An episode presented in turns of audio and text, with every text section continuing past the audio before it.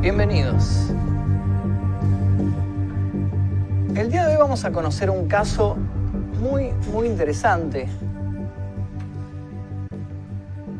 que les va a llamar bastante la atención. Les quiero contar cómo comenzó todo esto. Cuando la policía entró a la casa situada en Saavedra, encontró un cuadro terriblemente macabro. Había un hombre de aproximadamente 50 años tirado en el suelo, estaba desnudo, estaba apuñalado en muchas partes de su cuerpo. Había sangre por toda la casa, sangre en la escalera, sangre en las mesas, en las sillas.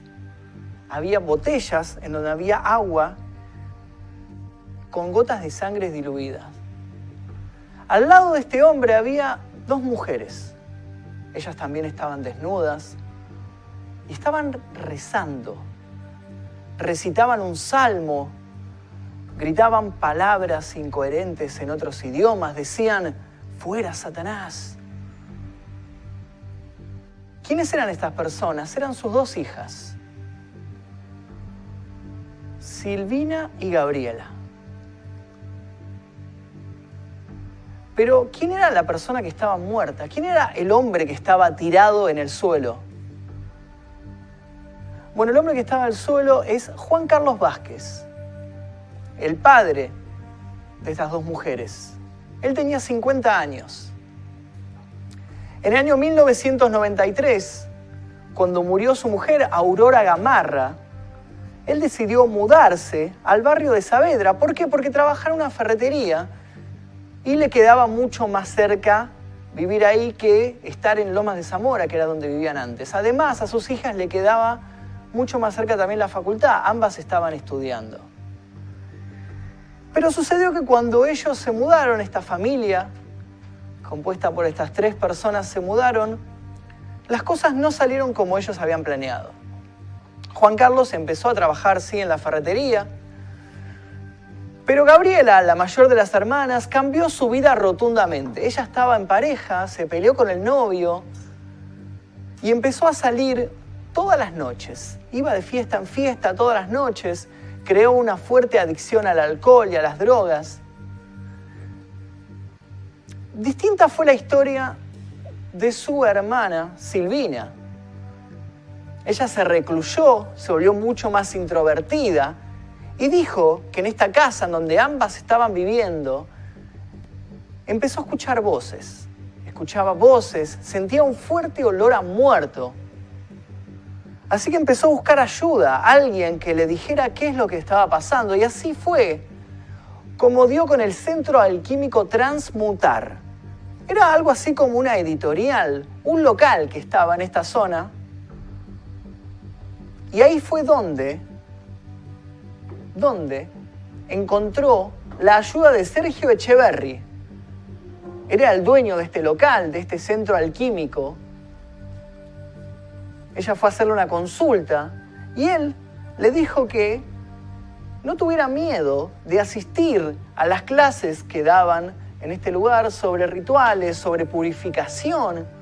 Le dijo que algo raro sucedía en su casa y que necesitaba hacer uno de estos rituales ahí para hacer una limpieza en la casa.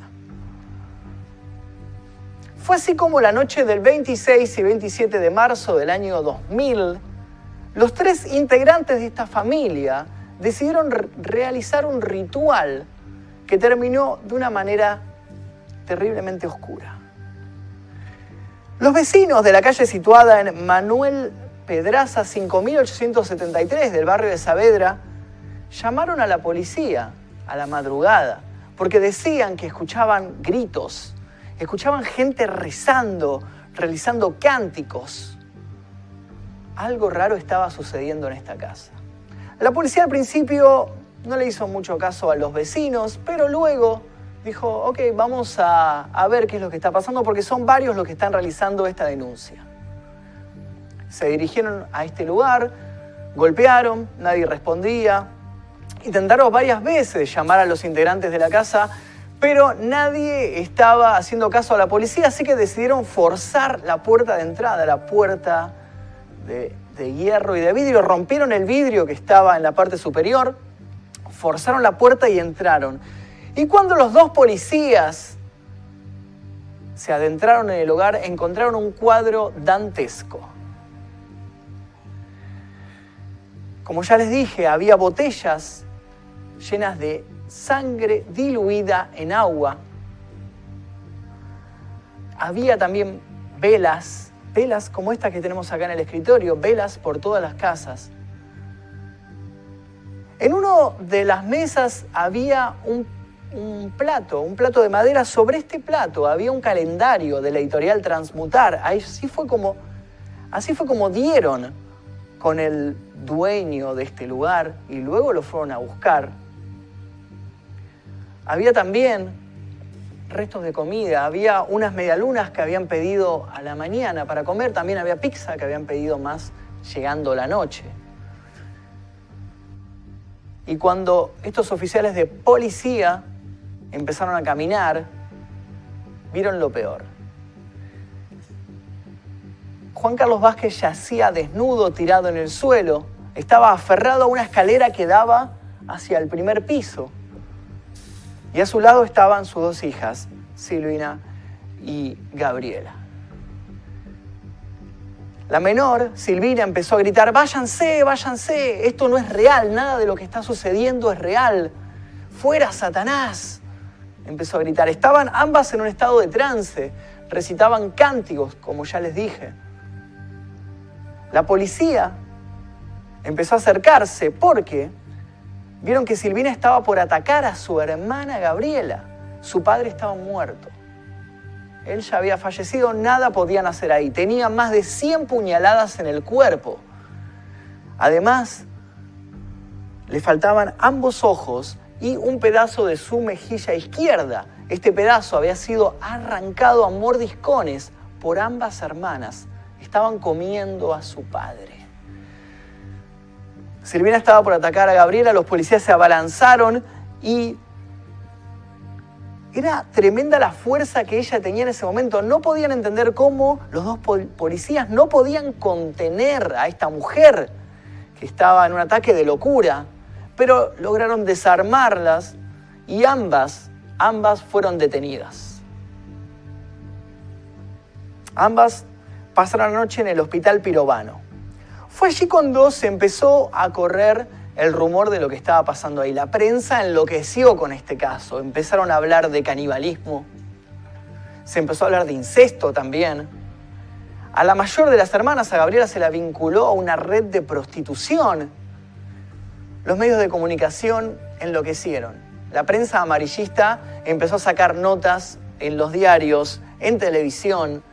Hubo muchísimos programas de, te de televisión, como el programa de Chiche Helblum también, que hizo pero un montón de, de, especiales sobre este caso, que incluso si los buscan en YouTube están.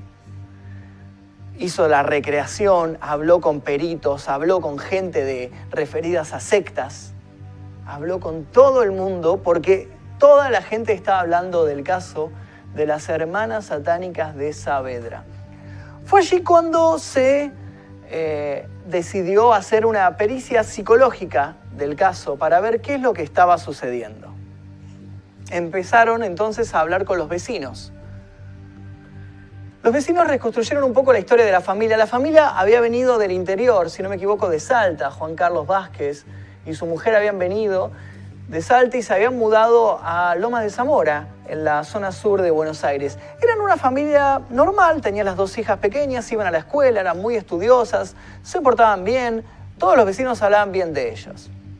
Pero cuando empezaron a crecer las chicas, empezaron los primeros problemas. Aurora, que era la madre, empezó a tener problemas con Gabriela, la hija mayor, porque ella era muy de discutir, tenía una, un temperamento muy fuerte, le gustaba salir y Aurora decía no, que se quede en casa y demás. Y Juan Carlos era muy de consentir a las hijas. le compraba cosas sin, sin consultarlo con su esposa. Entonces empezaron los problemas. Pero ¿qué es lo que sucedió? Aurora Gamarra se enfermó, falleció y quedaron solos los tres. Se mudaron a la vuelta de la casa que tenían. Y fue allí cuando Silvina, la hermana menor, se empezó a volver agresiva. Culpaba a su hermana mayor Gabriela de la muerte de su madre. Las cosas empezaron a andar mal y fue algo raro lo que sucedió. Un día del año 1997, de un día para el otro, literal de un día para el otro, hicieron las valijas y se fueron de esta casa en Loma de Zamora y se mudaron a Saavedra, que fue donde sucedió todo esto en el año 2000, tres años después de esta mudanza. Para Martín Albarrategui, que es un perito de parte en la causa, existe una sola respuesta de lo que sucedió. Es algo que se conoce como folia a deus o locura de a dos. Parece que Silvina tenía un cierto tipo de psicosis y esta psicosis arrastró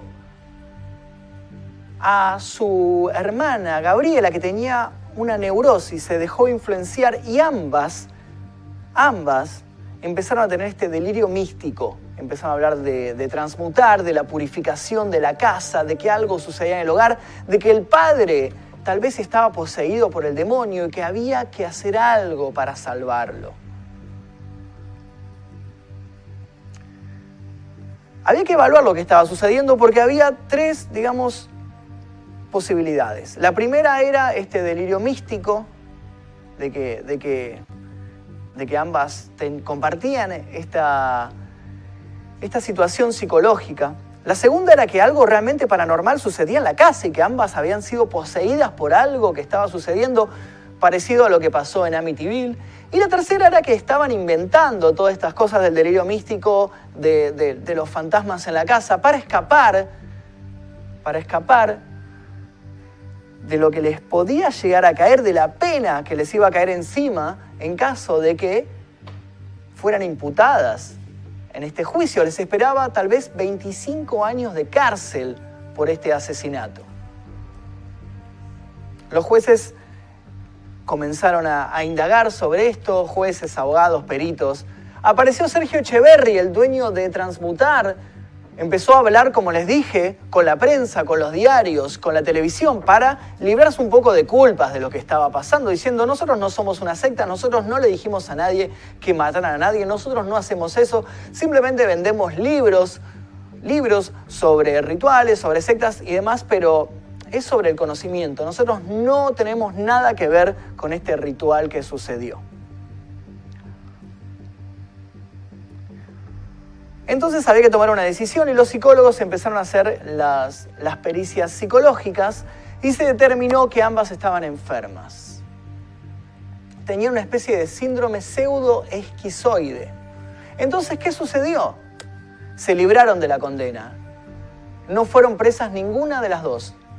Ambas tuvieron que ser encerradas en un instituto psiquiátrico para hacer ahí un tratamiento para curarse, para poder reinsertarse a la sociedad. Ambas amparadas por el artículo 34 del Código Penal, que esto ya lo hablamos en capítulos anteriores, en el caso de Barreda. Quedaron en custodia las dos. Se salvaron. En el año 2003, Silvina, la menor, recibió el alta y decidió empezar a estudiar en la Facultad de Ciencias Económicas. Gabriela, la mayor, pasó seis meses en el Hospital Moyano y luego también eh, recibió el alta. La casa en donde sucedió todo esto nunca más volvió a ser habitada. Nadie quiso vivir en esta casa, por las dudas, por las dudas. Con el tiempo se empezó a hablar de esto, los compañeros de Silvina se enteraron, no podían creer que ella había estado involucrada en este, en este caso, porque como les digo, ella luego del tratamiento volvió a reinsertarse en la sociedad, volvió a, a tener amigos, a salir, y había ocultado su pasado. Como resolución del caso, se habló de que ambas tenían un trastorno psicológico y que se dejaron arrastrar por esta especie de delirio místico. No se sabe si el padre había sido cómplice o simplemente fue una víctima de ambas hijas y del trastorno que ambas tenían, pero el caso quedó ahí. Y es hasta el día de hoy que todavía no tenemos una resolución, un cierre que nos explique muy bien qué es lo que sucedió. Algunos dicen que fue el delirio, otros dicen que fue posesión demoníaca de la casa. En pantalla estamos viendo una de las investigaciones que les dije, como les comenté, Chiche Herblum fue uno de los primeros periodistas que hablaron de este caso habla Gabriela Vázquez, acusada del crimen. La que tenemos ahí es Gabriela. Gabriela, la hermana mayor. Ella fue a hablar al programa de Chiche Ejemplo, pero fíjense lo que sucedió. Le taparon la cara, le pusieron fuera de foco, porque obviamente quería que su identidad se mantuviera en secreto. Obviamente que si uno busca en Google encuentra fotos, pero las fotos son de ellas de, de jóvenes. Entonces, no hay fotos actuales de las hermanas. Hay una recreación, hicieron ahí en Chiche Herblum. Y después incluso también, seguramente habrán visto cuando yo estaba contando el caso, en el programa Mujeres Asesinas hicieron un capítulo especial de este caso, hicieron también una recreación y contaron su versión de, de los hechos. Un caso extraño. Quisiera ahora que me cuenten ustedes en los comentarios, quisiera que me dijeran qué piensan sobre este caso. ¿Qué piensan que sucedió? ¿Fue algo psicológico? ¿Estaban enfermas ambas hermanas? ¿O fue algo más bien de índole paranormal? Tal vez, como, como ya les dije, como lo que sucedió en la casa de Amityville, que si quieren otro día hablamos del caso de Amityville, de varios asesinatos que sucedieron en esta casa, de uno en, en particular, Ronald de Feo, que mata a toda su familia, porque dice que hay un cementerio indio en el subsuelo de esta casa. Vamos a leer un par de comentarios. Es returbio mal, dicen por ahí. Eh, fue una locura eso. Tengo terrible miedo. Magnus, vas a hablar del caso de Yumiko, ¿no? Más allá del video. No sé cuál es el caso de Yumiko, ya vamos a hablar tal vez. Recuerden que hoy vamos a implementar una, algo nuevo. Además de, de, los comentarios que ustedes están escribiendo acá en el chat, tenemos un WhatsApp. Habilitamos un número de WhatsApp que figura acá en pantalla. Mandanos tu mensaje, dice al más 54 911 44 19 48 40. Pueden enviar ahí textos, pueden enviar audios, pueden enviar fotografías que quieran aportar a este caso y vamos a estar mostrándolos en vivo. Así que si quieren animarse, tenemos el número ahí, más 54 911 44 19 48 40. Manden su nombre y manden audios, como ya les digo, texto, fotos que quieran aportar. Todo sirve en este caso. Eh, o cualquier otro caso que quieran contarnos sobre sectas, sobre sacrificios, sobre asesinatos referidos a lo paranormal. Tenía la ferretería en Villa Puyredón, dicen por ahí le agarró lo mismo que Eloy Rivera. Bueno, eso es interesante. El caso de Eloy Rivera es un, es un caso aparte, ¿no? Pero hace poco tuvo una especie de delirio místico en Twitter. Empezó a decir que él era un mesías, que él venía a salvar el mundo.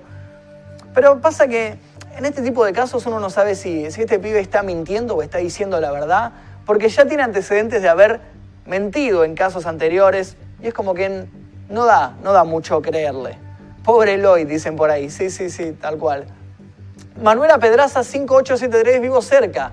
Voy a, voy a ver cómo está la casa. Eso sería bueno. Si alguno tiene fotos de la casa, eh, de cómo está hoy en día, como les dije, no volvió a ser habitada. La casa quedó completamente abandonada. Así que si tienen fotos, como sucedió con la casa de Barreda, que, lo vimos en el programa anterior, nos pueden enviar, nos pueden enviar la foto y vamos a estar eh, viendo ahí cómo está, en qué estado está la casa el día de hoy. Alto loquito Eloy, dicen por ahí. Sí, sí, sí, sí, sí. ¿Qué onda con ese, con ese baneo? Sí, sí, sí, creo que escuché de eso, dicen. Y el mañana está más loco todavía. Bueno, la gente aportando ahí sus comentarios. Sale exploración urbana. Me encantaría hacer una exploración urbana en la casa de las hermanas satánicas de Saavedra. Me gustaría mucho, pero como les digo, este tipo de casos a veces necesito algún tipo de permiso judicial porque uno se puede meter en problemas. Para mí que está re loco, dicen por ahí. ¿Para cuándo una exploración Magnus extraña en banda? Por ahora no vamos a hacer exploraciones urbanas, chicos. Por ahora no estamos haciendo exploraciones urbanas. Estamos más concentrándonos en casos. Cada directo le dicen de hacer urbex. Alguna va a salir. Alguna puede ser cada tanto, pero no. No estoy haciendo en este momento urbex. Estoy centrado en casos. Y hablando de casos, hablando de casos, el día de hoy tengo una invitada que ahora en cuestión de un minuto, más o menos, se va a estar eh, sentando acá al lado mío, vamos a estar charlando sobre este caso en particular y otro caso. Así que si quiere ya puede venir acercándose nuestra invitada mientras la voy presentando. Ella se llama Vicky. Su canal es Dinosaur Blogs. Es un canal que es especializado en casos policiales, desapariciones, misterios, crímenes y demás. Tiene un montón, montón de videos que tienen muchísimas, muchísimas visitas. Hemos hecho alguna que otra colaboración por ahí. A mí personalmente me llama la atención cómo hace videos tan, tan, pero tan largos, porque yo a veces me cuesta llegar a los 20 minutos y yo tengo que estar remándola. Y ella hace videos de 50 minutos. Y quiero, quiero que me revele sus secretos el día de hoy, sus secretos de edición y sus secretos de guion y demás, porque le pone muchísima, muchísima onda a su programa y a su canal en particular. Ahí me gusta muchísimo su trabajo, por eso es que el día de hoy la llamamos para discutir este caso y otros, otros. Así que tengo aquí a mi izquierda a la señorita Vicky. ¿Cómo está Vicky? Bien, muy bien. ¿Bien? Sí, Me alegro mucho, me alegro mucho. sí. Qué bueno. ¿Estuviste escuchando el caso? Sí, lo estoy escuchando. De hecho, ya sabía un poco del caso. De hecho, sabía dónde quedaba la casa. ¿En serio? ¿Pasaste por la casa? No pasé, creo que no pasé. Mm. Pero sabía dónde quedaba y sinceramente no quería pasar. pero sí, lo conocía más o menos y lo estoy escuchando. Es un caso bastante conocido de, de Argentina. A mí me gustan Sí. mucho los casos de Argentina, ¿viste? Este tipo de cosas porque por ahí vos buscas en Estados Unidos y hay un montón de casos de asesinato, como te digo, ¿viste? Amityville Sí, y un montón más. Y acá es como medio complicado encontrar. Sí, pero hay cada tanto una cosa turbia como Siempre esta. sale alguno, siempre, sí, sale sí, sí. alguno. Y este en particular a mí me gustaba mucho y, y, y nada, me, me interesaba contarlo y narrarlo y, y adentrarme en este, en este caso turbio que como estuvimos viendo ahí, Chicha Herblum eh, estuvo hablando del caso, Sí. hizo recreaciones y demás, medio bizarras obviamente, Sí, sí. pero bueno, qué sé yo, eh, siempre se encuentra, ¿no? Este tipo de, de- de recreaciones o de gente que habla sobre este caso. Yo también lo vi en Cámara del Crimen, en el programa Cámara del Crimen Ah, también. Sí, sí, sí, también. También no estuvo. Tenemos un problema en el micrófono de ella, ¿no? Estoy leyendo. Lo- Ahora lo corregimos mientras. Bueno, corríjanlo yo mientras hago tiempo, no hay problema. Ahí corregimos el mic. Eh, en algún momento del stream van a empezar a hablar de películas, lo sabemos todos.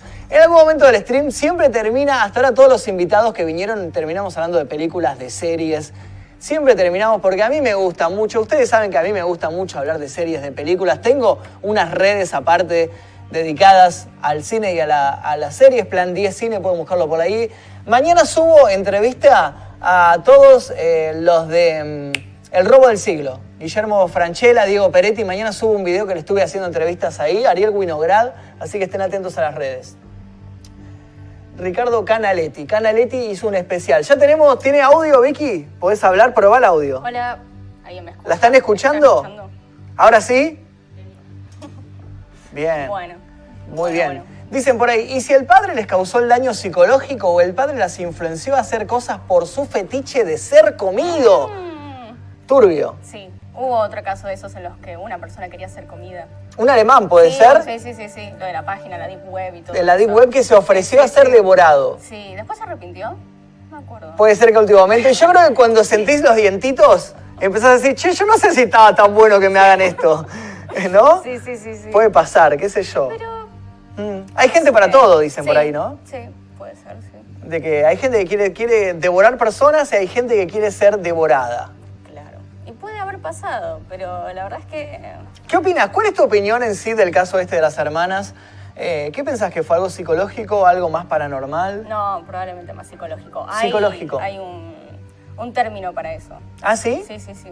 Hay un término para eso. No me acuerdo cuál era, pero en español, para que lo tengo anotado acá, es trastorno psicótico compartido. Trastorno psicótico compartido. Sí, sí, sí. O sea que las dos, Le pasa a dos o tres personas, a más por ahí. claro, Sí, sí, en las cuales se comportan de esta manera. Una persona empieza y la otra lo sigue. wow. O sea, es como que le sigue la locura. Claro. Es como empieza uno que está loco, tiene Sí. alucinaciones o lo que sea, y otro empieza a creer, Sí, sí. wow. Sí, sí, sí. Pasa así. Esa familia returbia, dicen por ahí. Hay un tema de Rammstein inspirado en la historia, en la historia del, del caníbal. En la historia del caníbal. Ah, Hay un ¿el tema de alemán? Rammstein, sí, Ah. el del alemán. No lo sí, escuché. sí, sí, sí, no sí. lo escuché. Y ella dice, era psicológico, dicen por ahí. Sí, era psicológico. Tenían problemas los dos. Tenían problemitas las dos, tenían problemitas, Sí. pero parece como que luego lograron reinsertarse en la sociedad. Ah, Ahora es como que están sueltas, las dos están ahí, hicieron su vida cada una y capaz que uno, por ahí uno la- las cruzó en algún momento de su vida, Claro, ¿no? Por ahí no estás viajando en el colectivo y, la viste. Sí, sí. sí. Pasa que, claro, no te darías cuenta. No te das cuenta, no porque como vimos ahí en el programa de Chicha Herblum, cuando fue a hablar una de las hermanas, le pusieron la cara ahí Claro, sí, fuera de no foco. En este, en este momento también tu cara está saliendo fuera de foco. No, mentira. ¿Por qué? Cruzarte con esa chiflada, dicen por ahí. Sí, qué sé yo. Están medios viejas, seguros. Y, y Sí, bueno, sí, y sí. Medios milfonas, dicen por ahí. Medios milf. Qué turbio igual. No, yo no sé, no me metería con esas señoras. El tema se llama Main ¿En Tail. serio es eso? Y el cantante lo vio en el diario y dijo de hacer algo sí o sí con ese tema, el tema de Ramstein. Sí, sí, lo ¿Viste conozco. Main No, Tail. no sabía que era eso. Mira, se les habrá metido el pay adentro. Bueno, el, el dueño de esta, de esta editorial, está como. El lugar que también el local está abierto, Transmutar. Hace poco me pasaron fotos ¿En del lugar está abierto. ¿Lo dejaron abierto? Sí, sí, de todo sí. lo que pasó. Sí, sí, sí. De hecho, incluso creo que lo podemos buscar a ver si tenemos. uh, sí, el- sí, porque en realidad es como. El, el tipo, o sea, el dueño de Transmutar dijo: Yo no tengo nada que ver con esto. Claro, sí, es verdad, no tiene nada que ver con eso. Porque Eh, pudo haber implantado la idea, a ver si tenemos acá. pero de últimas, tipo, la, Claro. la persona que lo hizo, las personas que lo hicieron fueron ellas. Fueron ellas, Claro. fueron ellas. No, no sé si aparece el. No, me- no me aparece el local. Mira, acá, Centro Alquímico Transmutar. Mira, tenemos. Mira, eh, Javier Barrios Amorín. Mira, tenemos incluso. Ah, estas de, estas de Uruguay, Montevideo, Uruguay aparece acá. Ojo, no es el de acá, no es el de No, pero acá. está cerquita. Pero acá tenemos Distribuye Transmutar, Centro Alquímico de Montevideo. Mira qué interesante.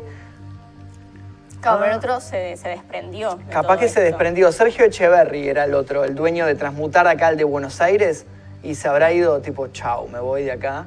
El padre de todo esto tenía, o sea, estaba, estaba involucrado en todo esto, él sabía lo que le iba a pasar. No Para mí no, para mí no. Es que eso siempre quedó la duda. El Sí. padre parece que no, no, O sea, porque si él ya estaba en esto, ya es otra cosa también. claro.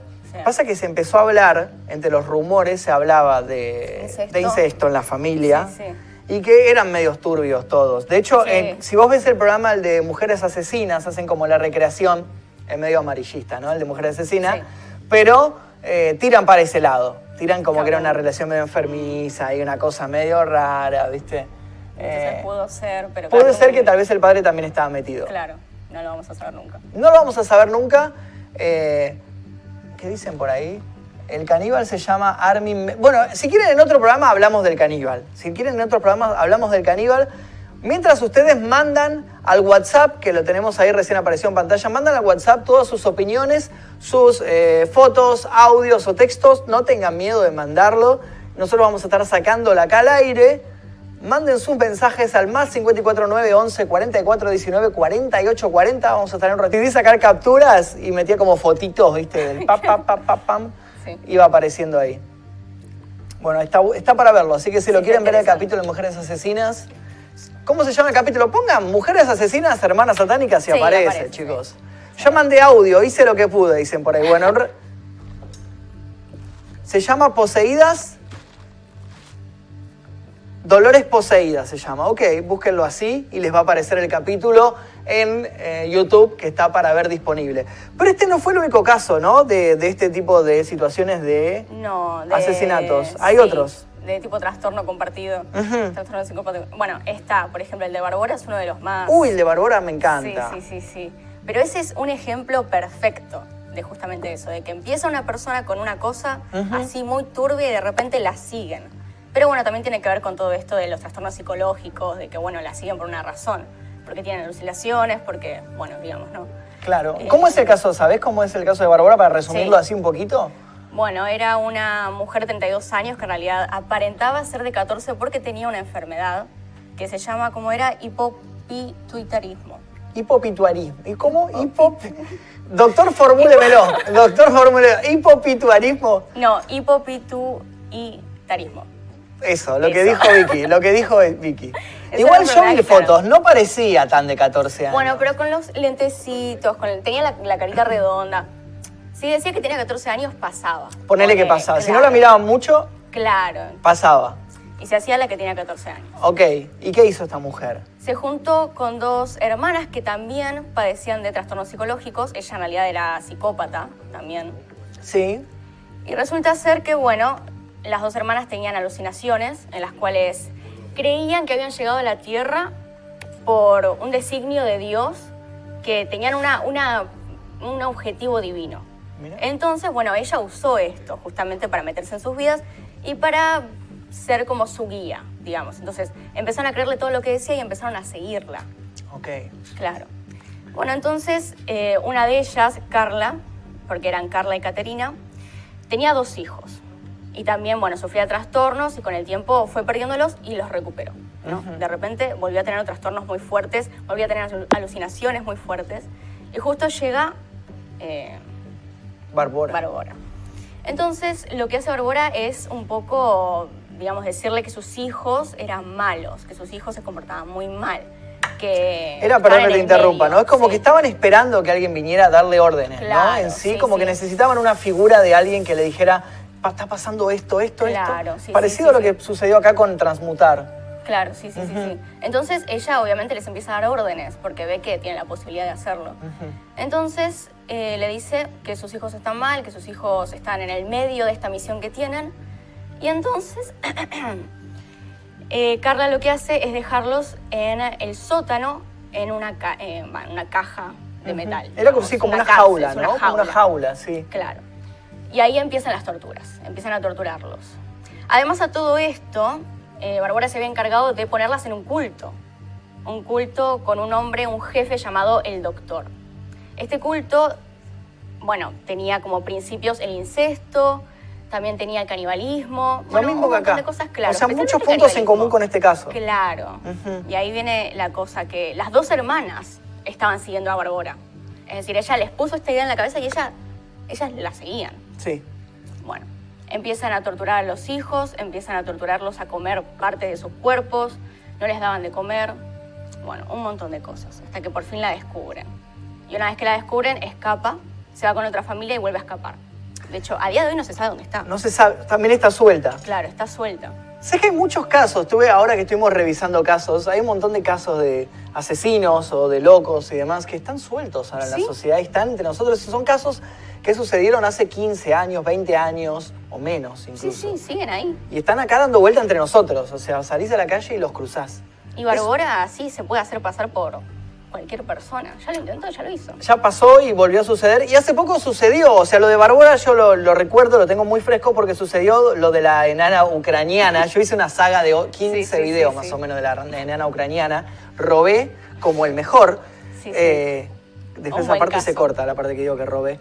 Eh, no, saqué un montón de videos de la enana ucraniana porque era muy, muy parecido el caso de este con el caso de Barbora, ¿no? Una, una chica que no se sabía qué edad tenía. Claro, sí. Parecía menor, pero algunos decían que tenía 18, 14, 20 y Sí, pico. era muy parecido al caso este, va, por lo que tenía en el cuerpo, porque parecía menor de edad. También, o sea, era una enfermedad muy similar. Claro, no era la misma, ¿no? No, no era la misma enfermedad, pero era, Era muy parecido. huesos, es sí. muy raro eso. Y entonces ahí es donde el caso de Barbora eh, salió a la luz. Que salió a la luz, incluso es muy interesante cuando contamos sobre el caso de Barbora, eh, porque cómo la descubrieron, cómo cae, porque digo, estaba todo tan bien armado, ¿cómo cae? En la jaula habían puesto un baby call, ¿no? Sí. Y, y controlaban a los nenes a través de la pantallita del baby call y veían que, nada, que estuvieran portándose bien y demás. Sí. Y el vecino había comprado el mismo baby call, el mismo modelo y todo, y se le hacía como interferencia, se le metía las imágenes del sótano donde estaban los nenes con su bebé. Sí, los vio. Y es como, ¿qué es esto? O sea, pone ahí, ¡pum!, dos nenes en una jaula. ¿Qué es esto? Sí. Bueno, llamó a la policía, menos mal. Claro, claro, claro. Podemos Pero muy buscar casual acá. igual, porque si no hubiese pasado eso, Claro. Hubiese seguido hasta quién sabe A ver qué si punto. tenemos algo de Barbora. Los Bar- hubiese matado probablemente. Es que sí, o sea, si el tipo no los, no los salvaba, eh, se morían esos nenes, se morían. Acá tenemos fotos de Barbora. eh, si tenemos acá cuando conecten la, la- la notebook que tengo acá, la maravillosa notebook, tenemos fotos. Esta es Barbora, ¿no? ¿Este es el pelo real o será peluca? Debe ser pelo real, no sabemos, no sé. Sí, porque se peló cuando empezó el caso ese. Ahí, ahí la tenemos pelada, ¿no? Acá la tenemos que parece eh, Ahí, el eso. tío Lucas, parece. Hizo de hecho que Carla también se pelara. Sí, ¿no que es igual al tío Lucas? Sí. Las, esas ojeras, todo. Que es- para mí yo a esta señora la veo igual. Yo no la veo de 14 años, pero No, ni a no. palos. En especial cuando está pelada. O sea, cuando Sí. está pelada, ves que ahí hay una foto con los anteojitos, que ahí Ahí parece sí. como de una nena de escuela. Claro, que la comparan con la película La huérfana. Claro, sí, la huérfana. Bueno, La huérfana está basada en la historia esta de Barbora. Sí, Acá la tenemos, mirá, acá tenemos... Esta es una de las hermanas, si no me, si no me equivoco, ¿no? sí. Esta es una, la que se dejó, no sé el nombre, pero es la que se dejó como influenciar por Bárbara. Sí, puede ser, no me acuerdo las caras muy bien. Pero Claro, sí, ¿eran como. Carla y Caterina las hermanas? Sí. Bueno, es una de ellas. ¿Esta es Carla o Caterina? Una de las dos. Y acá está Bárbara. Pero fíjate, ahí en esta foto yo te creo que tal vez 14 años te acá, digo, acá donde estoy marcando, no cada Bueno. flecha. Pero acá al lado, Ahí de hecho estaba haciéndose pasar por otra persona. por otra persona, Había, había ganado peso. o sea, otra identidad. Claro, se llamaba Adam. Ah, como si fuera un hombre. O no, o era una mujer que se llamaba Adam. Sí, qué sé yo, un hombre. La verdad que. Porque Adam, digo, ser. nombre de hombre tal Sí, vez. sí. Claro. Sí, sí, pero era otra persona, digamos. Se fue a otra familia y dijo, bueno, me llamo Adam. Ahora me llamo Adam. Claro. O sea, adoptó varias personalidades. Mira, acá tenemos acá. Acá está medio trapera. Con el piluso. ¿No? acá Claro, se hacía pasar por. Kea. no, pero Ah, no. digo, acá mira, tenés otra foto de, de Barbora con anteojos o sin anteojos. Ah, mira vos. Mira cómo cambia. Mm. Ahí, la verdad que no sé si parece muy nenita. igual. No, es que te digo, a mí me pasaba esto. No Cuando sé. yo empecé a investigar el caso de Bárbara, digo, No parece creer, tan claro. nena, no me parece tan nena. Acá tenés otro, mira, acá está con los, con los hijos, ¿no? Acá se ven los hijos, estos eran los dos nenes que fueron encerrados en la jaula. Es returbio eso, porque cuando los encerraron en la jaula, eh, les cortaban parte de Sí, las piernas sí. y de los brazos y comían parte Sí, de esa carne. Las obligaba Barbora a comer, ellas no querían. Claro. Sí, sí. Y comían parte de los Es hijos. loco lo del canibalismo, porque es el mismo caso que estamos hablando de las hermanas. ¿Por qué será que se da eso del canibalismo? Muy... Mm. No, no, no, no sé, la verdad, Mm. no tengo idea. Nunca hubo una explicación de por No. qué empiezan a comer. O sea, estaba lo del culto que incentivaba Sí. al canibalismo, pero más allá de eso, la verdad que... No tenemos idea de por qué, No, a qué se deberá esto. Claro. O sea, porque hay como dos elementos que se repiten. Canibalismo e incesto en la familia. Sí. Esas dos cosas son como factores en común con el caso de las hermanas satánicas de Sí, Saavedra. sí, sí. Rarísimo, rarísimo. Incluso de las hermanas, si queremos buscar acá, a ver si tenemos acá, hermanas satánicas, a ver si tenemos, me parece, yo estuve buscando acá en, en YouTube y encontré, como para ilustrar un poquito el caso este, bueno, primero aparece mi video, este soy yo, el señor Magnus Mephisto, cuando tenía el pelo rojo. Después por acá tenemos Chiche Heblo. Sí. Ah, Esta no. imagen que vamos a poner ahora en pantalla. ¿Pero esto de qué año. Y 90, y pico. No, 2001, noven- 2001. Mira, un año después. Mira, ahí hay fotos. ¿Sí? Mm, acá Twitch, Ahí, bueno. señalado. Oh. No sé si se puede mostrar esto, ¿eh? ¿Nos, nos autoriza? Es un montón, dice, bueno. Ah, sa, bueno, volvimos, volvimos. Bueno, bueno, no sabía que estaba esto, ¿eh? Puede suceder, puede suceder. No, hay cosas que... Ay, sigue. Sigue, sigue hablando. Acá, a ver, pará. Ahora sí podemos volver al video. Ahora sí, ahora sí, ahora hasta Chiche. Ahora sí. Una asesina anda suelta, dice Chiche Heblo. Claro, porque él estaba hablando de cuando ya habían sido liberadas ambas luego del tratamiento psiquiátrico. Claro. Estaban sueltas ahí y habían llamado a un invitado para que hablaran sobre el caso. Crimen satánico de las hermanas Vázquez. Se habló muchísimo en los medios de esto, ¿no? Se habló Sí. muy... Incluso tuvo un invitado ahí que hablaba sobre rituales, rituales sobre sectas, sobre demás y sobre los elementos, ¿no? La estas llamitas alquímicas, que son estas maderitas que ustedes ven, Frotaron antes un aceite purificador en cada una de las camitas, que es un aceite de este tipo, con un algodoncito.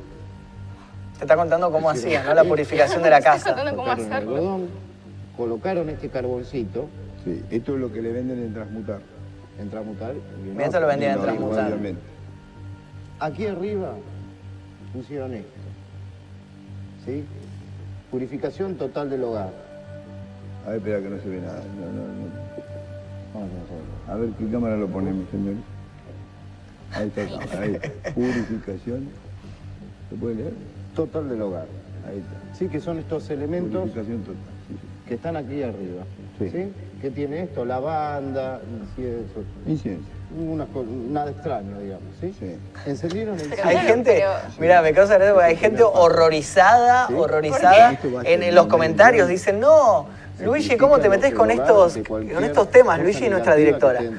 Sí. Y, o sea, es gente horrorizada con este tipo de casos. Y sí. La banda ser, dice, estoy recagado, viejo, dicen por ahí. ¿Pero en qué parte esto? empieza lo del asesinato?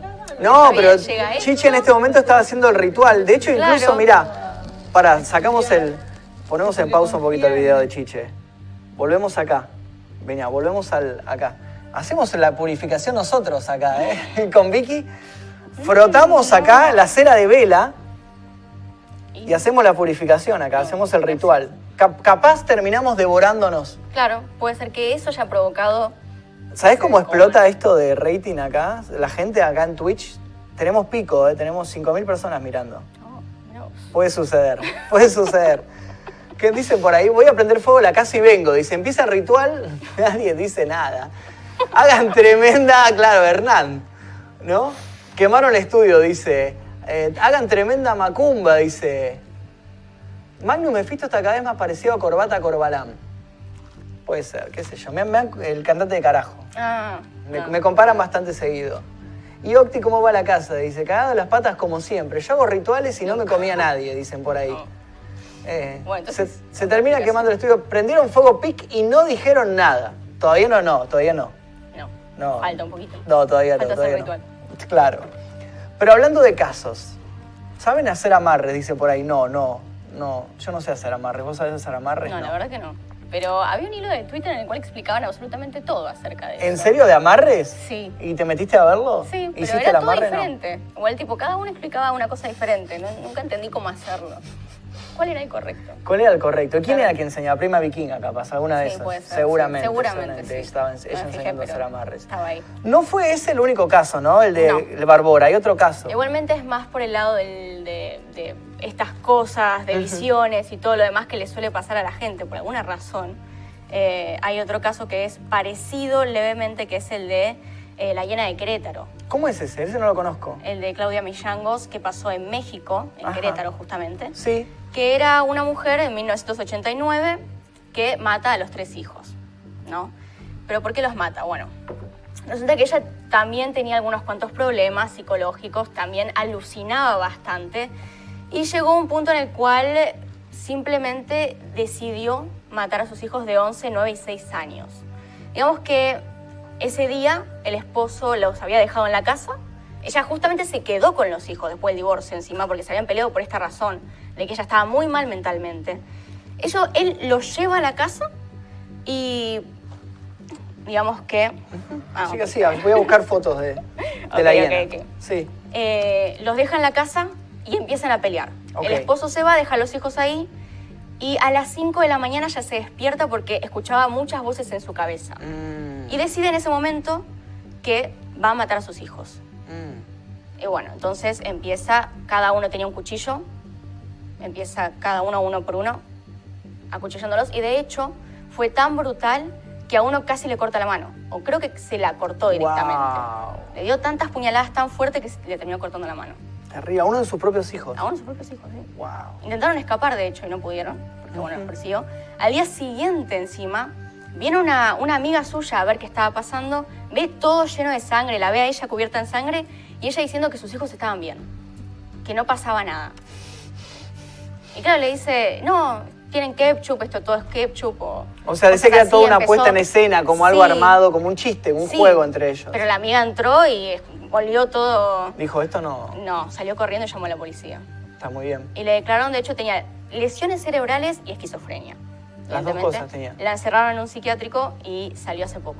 Hace poco también está libre. Está libre. Estaba leyendo comentarios ahí de la gente que decía, sí, esa, esa señora también está libre. Están todos libres. ¿Cómo puede ser? Con- va, todos sus tres hijos. ¿Cómo puede ser? No sé. Zarpado. Eso sucedió en México. Sí, en México, en En Querétaro. México. Mira, ahí Sí, tenemos acá fotos de, de la señora esta, la hiena de Querétaro. En la computadora tenemos acá la notebook. Eh, cumple Claudia 25 años internada, saldría en 2019, dice. Parece que... Ah, ¿dónde eh, salió en el, en el año pasado? salió en el... Ok, un monero dice... Ah, no, en 2019 creo que salió. 2019, claro, sí, sí, el sí. año pasado, estamos en 2020. Ay, Dios. Está bien, Soledad, salió el año pasado en libertad. Sí. Pero estuvo, acá dice, 25 años internada. Esa es la diferencia con los casos que estamos viendo el día de hoy. Tuvo 25 años Claro, internada en sí. estuvo internada. No, o sea, no estuvo presa en sí, pero sí internada en un psiquiátrico para el tratamiento, ¿no? Claro. No sabemos cómo salió. Debo suponer que está en condiciones de estar en sociedad, pero aún así mató a sus tres hijos. Es o sea, no muy raro puede- eso, es muy raro. La hiena de Querétaro no tendría que estar libre, dicen por ahí. No, Y la verdad que no. no. O sea, no sabemos cuándo puede volver a pasar esto. Imagínate que vuelva, por ejemplo, a armar una nueva familia, a tener hijos y vuelve a, a suceder esto. O sea, están dando, claro, porque están dando, al dejar la libertad, están dando lugar a que esto pase. Aparte, durante un tiempo ella no tuvo problemas. Ok, Entonces ella puede tener un periodo que no tiene problemas y de repente un periodo en el cual se vuelve a casar, tiene peleas y de repente explota todo de nuevo. Igual que en los otros casos Sí. que había pasado, que también no tenían un periodo en el cual, digamos, estaban bien y de repente... es como que tienen un periodo como de, de tranquilidad, ¿no? Por acá también, en el caso de las hermanas, contaban lo mismo, ¿no? Que mientras vivían allá en Loma de Zamora, estaba todo bien, era todo en orden y de repente, ¡pum!, explota todo. Claro. Algo, algo sucede que eh, causa que, que, como que pierdan el control, se vuelvan locas. Sí, sí. Es muy raro este caso. Puede pasar de nuevo. Completamente. Tranquilamente. Esos son los dos casos que, que se, se relacionan en sí Claro. con, claro, con los que trajiste el día de hoy. Por acá dicen, qué locura que esté libre. Obvio, obvio que lo va a volver a hacer, dice. Y sí, es posible. es Tenía un tumor cerebral, puede repetir el patrón, dice por ahí. ¿Tenía un tumor cerebral? ¿Vos tenés ese dato o es algo que nos están no, aportando? sé que tenía lesiones cerebrales, pero no sé si un tumor. Igual, no sé. Claro, claro, claro. Una, una lesión en, nóbulo- en el lóbulo, Claro, pero no sé. pero no sabes si... Claro, tenía un tumor.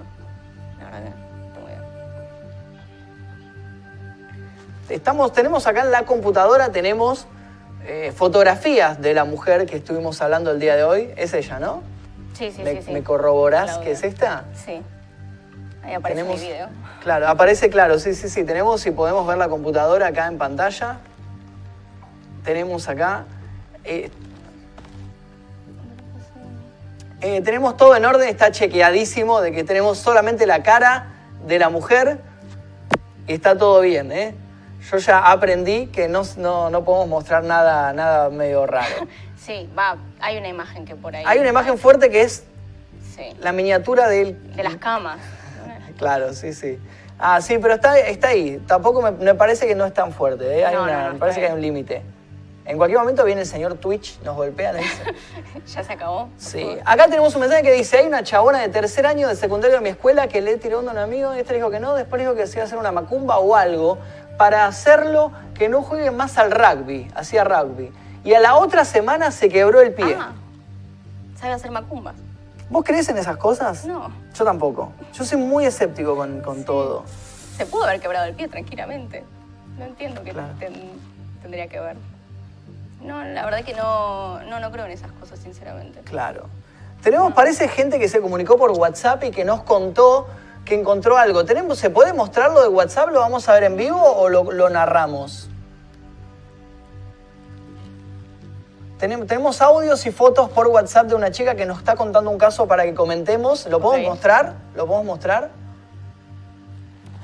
Lo vamos a tener en pantalla. Parece que encontró algo. Tenemos eh, una macumba o algo así. Ya que estamos hablando en sí de rituales y demás, tiene fotografías de una, como una especie de macumba que encontró ella. No sé si lo vamos a poder mostrar en pantalla, si no avísenme eh, y, y lo mostramos o no. En España hay un caso de dos padres que mataron a sus hijos, dicen por ahí. Bueno, también. Suele pasar también, hay varios de esos. Sí. Muchos, ¿Cómo se llama? ¿Filicidio o algo así? ¿No? ¿Cómo tenés? Ese es en la familia, ¿no? Ese es a la familia, sí. Parricidio, Parricidio de los padres. Vamos a buscarlo. Googleamos. ¿Para qué tenemos una computadora Sí, acá? Buscamos. ¿Cómo se llama? Mientras tanto, vayan chequeando lo de WhatsApp si lo podemos poner en pantalla. Dale, si, si- si tenemos el audio lo escuchamos. A ver, ¿qué dice? Yo no lo estoy escuchando. No estoy escuchando el audio, pero tenemos ahí el audio. Dale, ahí lo corrigen y escuchamos el audio a ver qué nos comenta Dale. esta chica. Eh, ¿Qué dice? Dejaron los nenes en triángulo returbina. Puto el que. Ah, Te pasó Instagram. Parricidio, dice por ahí. No, parricidio de los padres. padres. Parricidio de los padres. Ahí va de nuevo. Ahí vamos a escuchar el audio si lo tenemos preparado. ¿Cómo se llama? Yo mientras sigo buscando esto, ¿eh? ¿Cómo se llama la...? Sí. Asesinato de. Soy yo. hijo. Ahí va. A ver. Ahí había un audio. Filicidio, ¿viste? Filicidio. Hola, Tenés razón. soy Joana, estoy mirando el programa en este momento, soy fan de Mephisto, como sabrán, bueno, alguna vez si se enteran, bueno, voy a contar mi anécdota paranormal, entre comillas, por así decirlo. Bueno, resulta que fui con mi mamá a comprar una torta eh, en uno de mi barrio. Y mientras caminamos llegamos, llegamos al cementerio.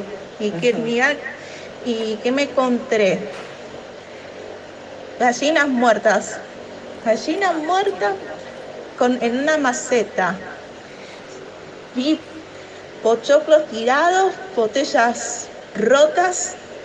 Y ahí, y ahí nosotras hemos catado que estaban haciendo un ritual satánico. Estamos viendo la fotografía, ¿no? Le Les juro que nos, me dio una impresión. No, no, no, te les juro que me tomó, me, me dio impresión. Se asustó, se asustó mucho. Sí, gallina Joana. muerta. ¿Y te encontrás gallinas muertas? ¿Te ha pasado de encontrarte así? No. ¿No? No. Yo he visto, yo he ¿Te visto. encontraste gallinas muertas? Yo vivía, me parece que vos sos de Capital, ¿no?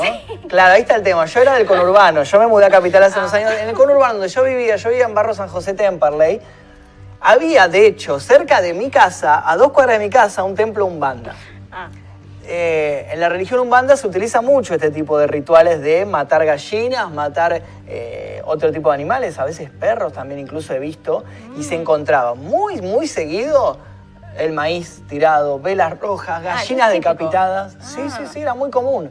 De hecho, lo he visto un montón de veces, o sea, para mí es algo súper normal. Ah. Posta. De hecho, también una vez hicimos una exploración a un cementerio, el cementerio de Lanús, ajá, sí. en zona sur también y había dentro del cementerio rituales. Y nos contó el cuidador del cementerio que era muy común a la noche cuando él hacía la ronda nocturna ahí con la linterna, encontrar gente que se metía a, a las tumbas, a los nichos, a hacer rituales. Y que él me, me dijo que, yo le pregunté, ¿qué haces en este tipo de casos? Vas a ir recorriendo, encontrás gente prendiendo velas, matando Sí, una gallina, ¿qué haces? cantando. Dijo, claro, cantando. Me dijo, no se puede mandar eh, detenidas a gente. Podemos llamar a la policía, los pueden echar, pero no podemos detenerlos, porque decía como que no era un delito en sí. O sea, no era un delito por el cual podían detenerlo. O Profanar sí, si están, a- ojo, si están abriendo una tumba Claro. y están sacando los huesos, sí, pero digo, si están parados ahí, Claro, sí. no podían, no podían. Y yo me sorprendí porque digo, qué raro, yo pensé que... están cortando una gallina. claro. No les puedes hacer nada. Estás Parece una que no. Por ahí dice, "M- me pasó de estar en un cementerio de Corrientes y estaba lleno de fotos manchadas de sangre sobre las tumbas o cosas turbias. Me tienen harta estos zumbandas, en Matadero está lleno de esos rituales. Viste que hay lugares, es que posta, ¿eh? Por ahí no los viste vos, pero yo que vengo del conurbano... Nunca fui a mataderos, nunca fui. ¿Nunca a- fuiste al conurbano? ¿Nunca fuiste? No, a- no, no vayas. Un día llegaba como a las 5 a.m. y vi a dos personas en una moto tirando eh, pop, Sup- supongo que será pochoclo, no sé, en la esquina y, y ta, fue, pintó peli. Eh, solo si estás por relaciones y cultos autorizados porque no es legal la- por la protección animal, claro, Bueno, o sea, sí. también. O sea, si estás matando a un animal, no. Claro, por ahí un gato provocaría un poco más de. Sí, de- de tal vez. Sí. Dejan santos sin cabeza. Eso lo vi, de hecho está filmado. Si, si miran la exploración mía al cementerio de Lanús, ahora se lo voy a buscar si lo encuentro. Está filmado que en un momento había una especie de gauchito Gil decapitado eh, y estaba ahí. Y estaba ahí y parece que la gente lo había dejado la figura del gauchito Gil decapitado en ese lugar. Por favor. ¿Podés leer? ¿Podés- ¿Llegás a leer o te tapa el trípode? Me, ¿Querés me tapa el trípode un poco, sí. No, Tenemos otro mensaje mientras tanto. A ver qué dice.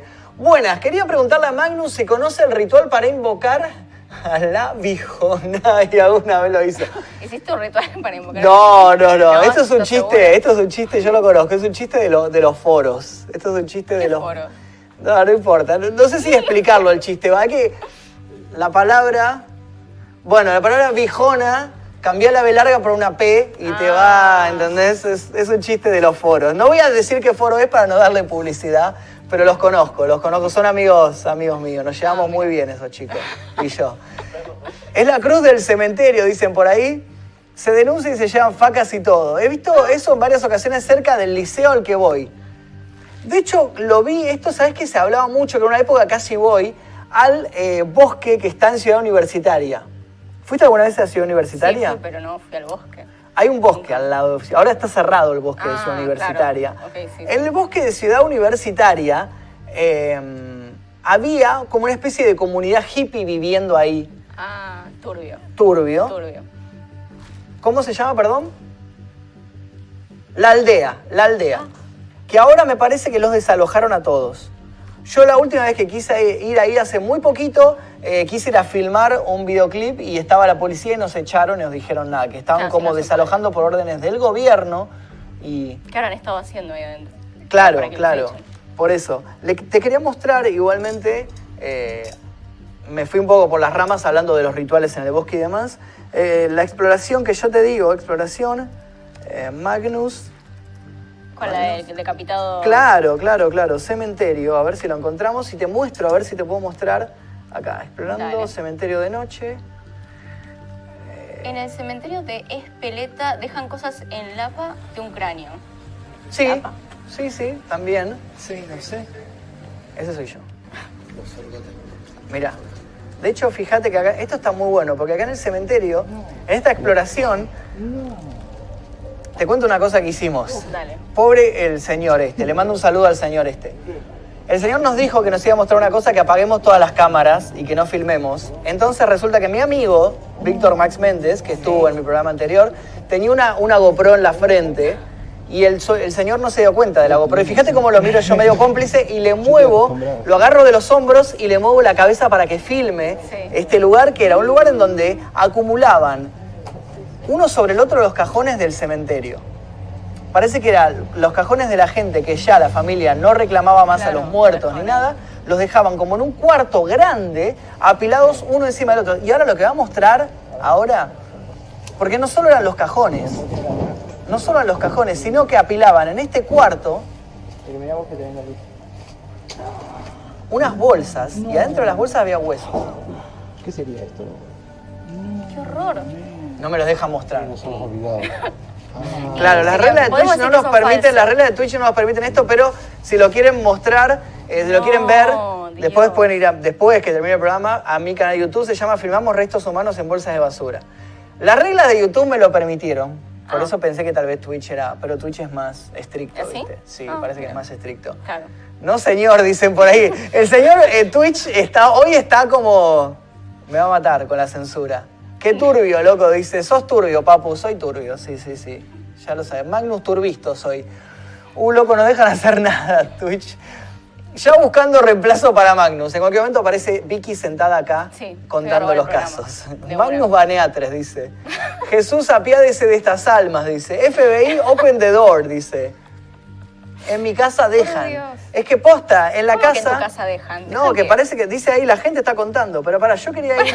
¿Dejan qué? Dejan lo- los rituales estos satánicos. Es que no encuentro, no me acuerdo en qué parte del video era que estaba ¿Pero lo, del- por qué? lo de la figura. Porque me parece que es en la primera parte. Yo ahora lo encuentro. Mientras tanto, a ver. ¡Qué turbio! eh, sacate la gorra Twitch, dicen por ahí. ¿Viste? Pero qué feo abrir la puerta de tu casa y encontrarte esas cosas. Estamos viendo a ver si lo encuentro acá. Porque por acá estaba como te quería mostrar lo del ritual que habíamos encontrado en este cementerio. En mi casa dejan ofrendas. Ofrendas. ¿Por qué las dejan en la casa? Claro, ¿no? ¿A quién? ¿A él? No sé. Capaz que es el gauchito Gil el que está hablando. Acá, mirá. Esto, esto sí lo podemos mostrar. Esto sí lo podemos mostrar. Uh, mira, si querés te mando filmación de un ritual. Mirá, mirá. Esto lo mostré. Esto sí. Sí, podem- podemos. Mande, mande. Mirá. En este momento nosotros íbamos caminando, ¿no? ¿Le pongo sonido o le pongo sonido? Le pongo un poquito de sonido, bajito. Y fíjense lo que el, el guía me marca, mirá. Un San la Muerte cortado a la mitad. Yo censuré Ah, igual, yo censuré para que no se vea quién era la tumba. Sí. Cortado a la mitad. Mirá. ¡Pum! Esto sí se puede mostrar. Sí. Sidras o, o restos de comida, dice. Pero ¿por qué un San la Muerte cortado a la mitad en una tumba? O sea, ¿qué significa? No se sabe. Si alguno sabe qué significa ese San la Muerte cortado a la mitad, nos salió publicidad. Si alguno sabe qué significa ese San la Muerte cortado a la mitad, nos, pod- nos podría nos podría venir bien. ¿Qué eh, tiene el nombre ahí? ¿Qué censuraste? Censuré el nombre precisamente de la tumba para que no vengan los familiares a buscarme, dice. Hey chicos, ¿saben cómo hacer el ritual para invocar a Slenderman? Igual hablando de Slenderman, hay un caso Hay un muy turbio, el de las nenas. Sí, el de las nenas que apuñalaron a la amiga. A la amiga. A la amiga en un bosque. Y que la amiga sobrevivió. También tenía esquizofrenia. También tenía esquizofrenia, ¿no? Y también se repite el patrón de apuñalados. Tenemos un audio por eh, WhatsApp. Vamos a escuchar el audio. Porque están chequeados estos audios, ¿no? Ah, significa. Dale, venga, a ver qué dicen. No lo estoy escuchando el audio. Jugando a la Ouija en la tumba de tu madre, dicen por ahí. San la muerte, cortado a la mitad, significa San la muerte. Hola, Ahí va.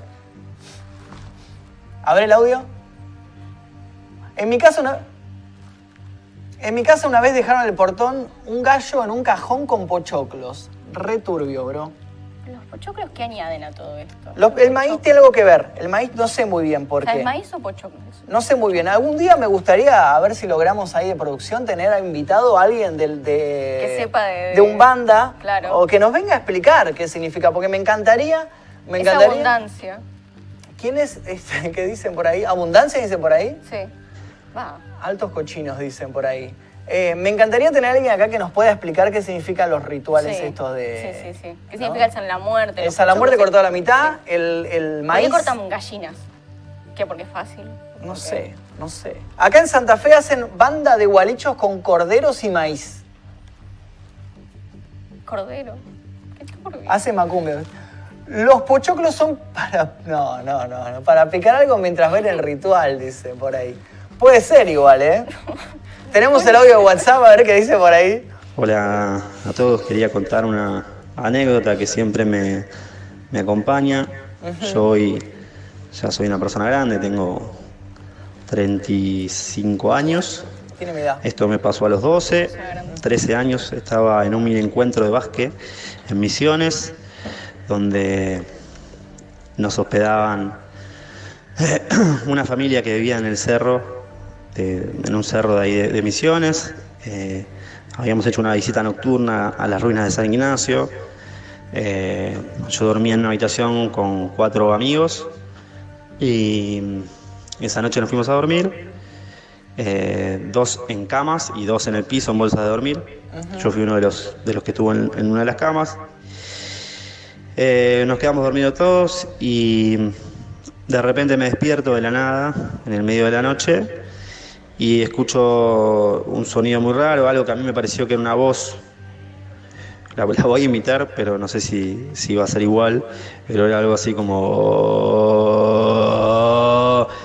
Ese sonido fue eh, creciendo hasta que se escuchó la radio, se prende la radio del despertador, que era un despertador eléctrico.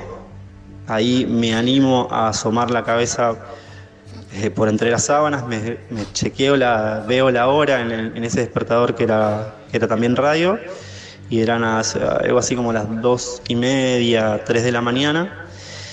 Y bueno, nada, me, me hice una. Me tapé completamente con las sábanas, me terminé tirando al piso para dormir cerca de los que estaban en el piso con las bolsas de dormir. La verdad que nadie se había despertado, era el único que estaba despierto y nada, me, quedé dormido con la radio prendida. Al otro día pregunté si alguien había escuchado la radio, si alguien me había hecho una broma. Y nada, todos estaban medio como sorprendidos, como no habían escuchado nada. Y bueno, esa es mi anécdota que me acompaña a lo largo de estos años. Siempre me quedé con la duda de qué habrá pasado. Un saludo. Muy bueno, la verdad hoy tenemos un programa muy bueno, muy divertido realmente. Eh, la voz era un O. Hay gente tirando, eh, tirando ahí teorías diciendo que era el mismísimo Maradona. Diego Maradona, pero era un E. Si fuera Claro, Maradona, si Sería un E. consultamos ahí, claro, debería haber sido un E. Eh, Hay que averiguar quién sería lo. hay que averiguar quién era lo. Dice, Claro. un ritual se usa pipoca, eh, torrado papines, moneda llave y es para Eyubara, apertura de camino. Esta, esta chica Sol Reina sabe, sabe sobre, Sí, sabe ¿no? so- sobre esto, ¿eh? Como que lo tiró todo. Sí, sí, sí, sí, sí. una. Si ves esto y necesitas ayuda, hace un corazón magno, los, los de PIC te están explotando. Eso por dormirte primero, amigos descansero, dice por ahí. Cuando hablo de pochoclos, ¿van por los salados o los dulces? Yo creo que son pochoclos. En realidad, yo todo lo que vi no, no eran pochoclos, era maíz. Claro. Era maíz como que abrís la bolsa de maíz y lo tirás. Hay que ver si no le dicen pochoclo al maíz por ahí. Viste que cada uno le dice pororo, Claro, popcorn. eso. Cada uno Sí, le dice pop. Sí. pop. Pop. Cada uno le dice como, como, como quiera el pochoclo. Claro, por eso. Que dice, en Magnus te cuento una anécdota que me pasó los tres, estaba en casa solo bañándome cuando salí del baño. Se nos fue el bueno, se nos fue, no importa. No, qué lástima. Eh, entonces, esa libre Por elección, dice, sería como el arroz en los casamientos. Puede ser. Manden las anécdotas, chicos, las anécdotas largas, mándenlas escritas por WhatsApp.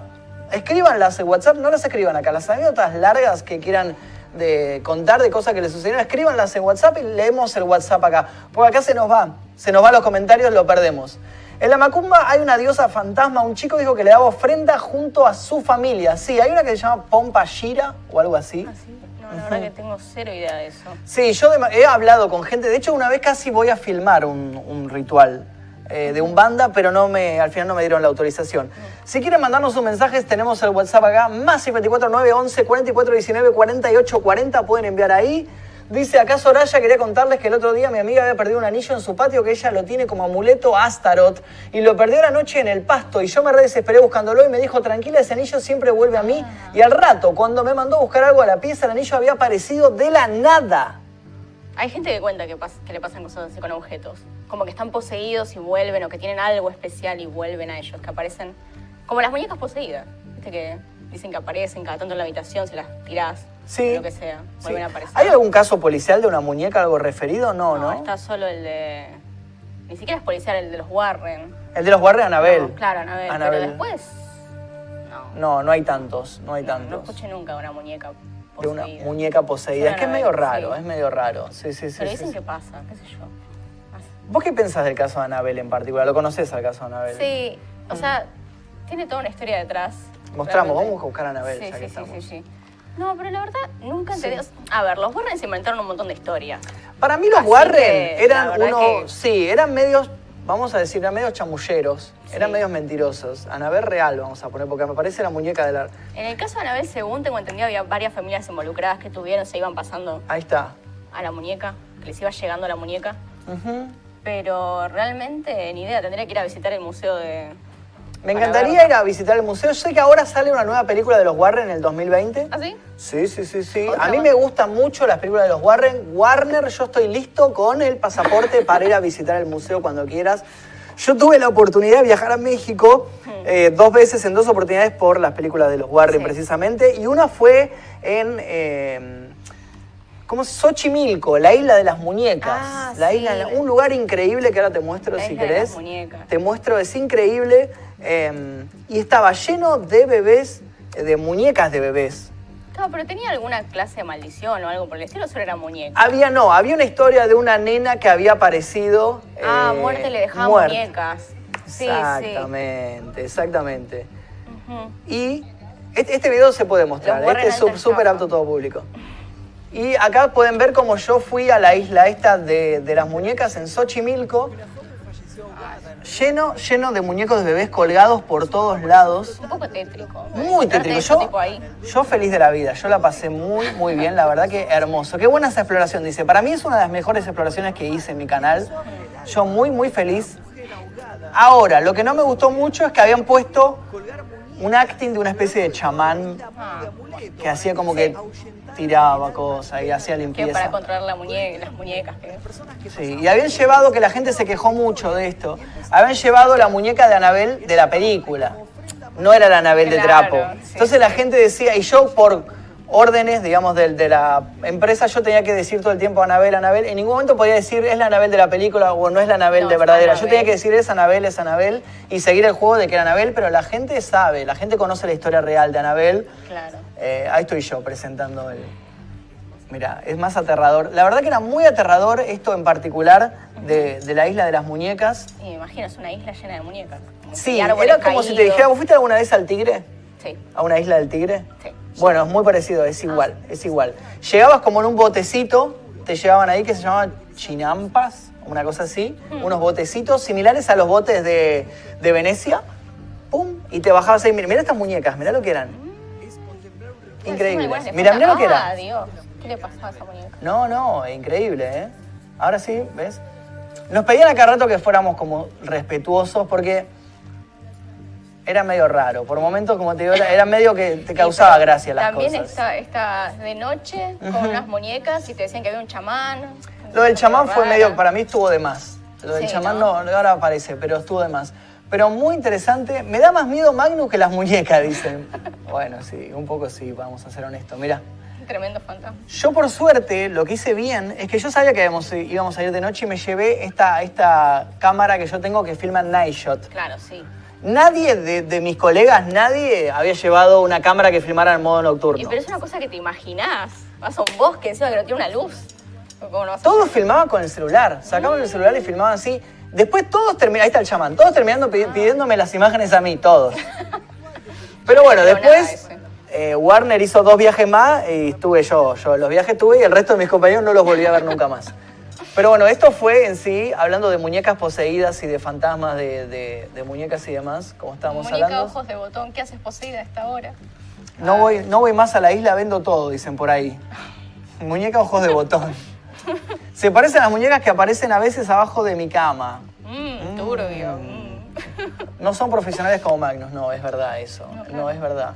¿Nunca te pasó nada con una muñeca a vos que tengas en tu casa? Nada, no. Mm, No tenía ni muñecas. ¿No tenías muñecas? No, ¿Con qué tenía jugabas? peluches. Peluches. Tenía claro. una muñeca grande de trapo, esas que se usaban antes, viste, que teníamos todos. ¿Sí? Era enorme, me acuerdo que era enorme. Era de esas que básicamente imitaban tu altura. Esa, tenía seis Mm. años, estaba en una muñeca. Pero la verdad que, nada, normal. La tiraron después, no sé qué pasó con esa muñeca, pero no tenía nada. La verdad, Magnus, la muñeca que tenés al lado, dicen por ahí. Decilo. Esta gente, no. Por- La muñeca, no. no, no. La muñeca de mi hermana le faltaba el ojo, dicen por ahí. Sí. Suele Sí, pasar, sí. Se le salen. Al final sí terminaron hablando de películas. Siempre terminamos hablando de películas. Yo tengo una tendencia muy fuerte a hablar de películas. A mí me encanta. Yo miro muchas películas de terror. Son y- buenas referencias a veces. Siempre hay para todo, ¿viste? Sí, Uno sí, sí, siempre sí. está hablando. En mi- la casa de mi novia hay una muñeca que llora en la habitación cuando está sola. He escuchado relatos de ese tipo, que Sí. lloran las muñecas. ¿Que lloran las muñecas? Sí, sí, sí, pero nunca me pasó. ¿Nunca te pasó? Así que evidentemente, Uno nunca incomprobable. sabe. Sí. Les recordamos que si tienen casos que nos quieran contar sobre muñecas, sobre el, Muñecas casos de asesinas. sectas, también podemos Mm. hablar si quieren y demás.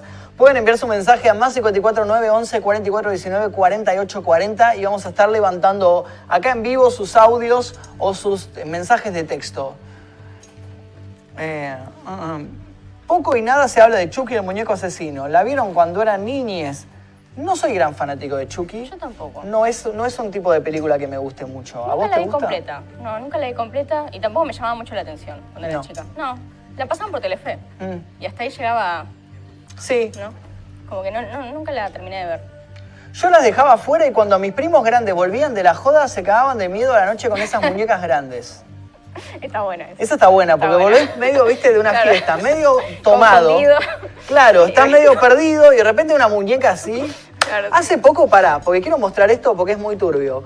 Eh, madre le hace muñeca, hija máscara real. Hace poco una madre, escribí todo, a ver si aparece. Ay, ¿Te, acordás de qué se trataba? ¿Qué claro, era una, no, lo puedo encontrar. Si alguno lo tiene y me puede mandar por WhatsApp, mándelo. Eh, seguramente lo vieron. Fue un viral que se hizo, yo lo vi en Facebook. Una madre le había hecho a la, a la hija una muñeca tamaño real con la cara de ella. O sea, había impreso la cara de la hija, la había pegado y la muñeca era una. eh, como el cuerpo, tamaño real. Y era terriblemente eh, oscura, me daba mucho miedo. Era muy, muy. Por ahí tuvo una re buena intención. Dijo, Pero le "Voy a salió. sacar-". Pero le salió una cosa horrible. Es que me imagino, le pones la cara de tu hija a la muñeca. vas- Mm. Mm, no, medio turbio. Aparte medio, no sé, ritual. No, no, así que sí, si alguno tiene la imagen, ya saben, era una familia afroamericana y la madre le había hecho la muñeca. Si alguno tiene la imagen, pueden enviarla por WhatsApp a más 54911 4419 4840. Eh, no sé si puedo contar esto, pero nos están armando una sala de escape de un hospital de muñecas. Sí, por Ah, supuesto qué que sí. divertido. Eh, yo tenía muñecas así, pero no pasó nada. Le tenía miedo a las muñecas que hablan. Le tenía miedo al muñeco maldito de Narciso Ibáñez Menta y a Chirolita. Ah, O esto, Narciso esto es. Ibáñez Menta, ¿qué Narciso Ibáñez, ¿no sabes quién es Narciso Ibáñez No. Menta? Ahí se nota la diferencia de edad, ¿no? Se nota que tenés 10 años menos que yo. Narciso Ibáñez Menta era un realizador que eh, fue como un pionero del terror acá en Argentina. Él no era argentino, era español. Y hizo como los primeros cortos, ahora te muestro, si querés buscamos acá, los primeros cortos. Lo primero que se hizo de terror acá, Narciso. Ibáñez Menta. Ah. El padre del terror acá en... Mira, vos pones Narciso y aparece Ibáñez Menta, acá en Argentina. Hay un canal incluso de Narciso Ibáñez Menta. El Pulpo Negro. Él tenía un, un programa que se llamaba El Pulpo Negro, lo podemos poner acá. En, si no me equivoco, Canal 9 salía. A ver, yo estoy hablando, yo no miraba esto, ¿eh? Está bien que me dicen. Magnus viejito, pero tampoco soy tan viejo. Eh, esto pasó en los años 70, ponele, más o menos. ¿Qué sí? O sea, pasó de los 60, 70. Era un programa en el cual él presentaba como cortos, o sea, el pulpo negro. Cada capítulo eh, era un corto, a veces basados en los cuentos de Edgar Allan Poe, Ah. o a veces basados en otros. Este, este es Narciso Ibáñez Menta. Ah, se ve un poquito terrorífico. Sí, sí, sí, era muy parecido. Yo siempre lo vi muy parecido al actor, eh, creo que se llama Peter Cushing, un actor que hacía de, de Drácula Mm. que actuó en- también en Star Wars, en las primeras, la saga la 1, 2 y 3, episodio 1, 2 y 3, actuaba- aparecía el actor este. Eh, Bueno, era muy parecido la imagen. Pero bueno, en Narciso Ibáñez Menta fue el padre del terror acá en, en Argentina, hizo grandes obras. Eh, La verdad es que se ve bastante... sí, sí, sí. sí. Tiene una ambientación bastante buena. De hecho, una vez yo me acuerdo que hubo una polémica porque en un capítulo mostraba eh, una. Había una parte en la cual a un personaje le hacían una operación. Mm, y mostraba la operación. Claro, le- al Ah. personaje le abrían el pecho y le sacaban el corazón. Mm. Y todo el mundo decía, wow, ¿cómo lo logró? ¿Qué, qué efectos increíbles en esa época? No sé qué. Y parece que el tipo había conseguido la filmación de una operación real. Ah, ¿Entendés? Y el tipo como si nada mostró una operación real ahí en televisión abierta. Se metió en una... Claro, y se armó, se armó un problema Sí, con sí, esto, ¿eh? Me imagino. Sí, sí, sí, sí. El primer capítulo de Escalofríos, el del muñeco. El muñeco se da un poco de ¿Cómo se llama? Es, es- no, Slappy no. ¿Cómo se No, llama? qué sé yo. Era medio joven. Lo buscamos, lo buscamos. Dale. Muñeco.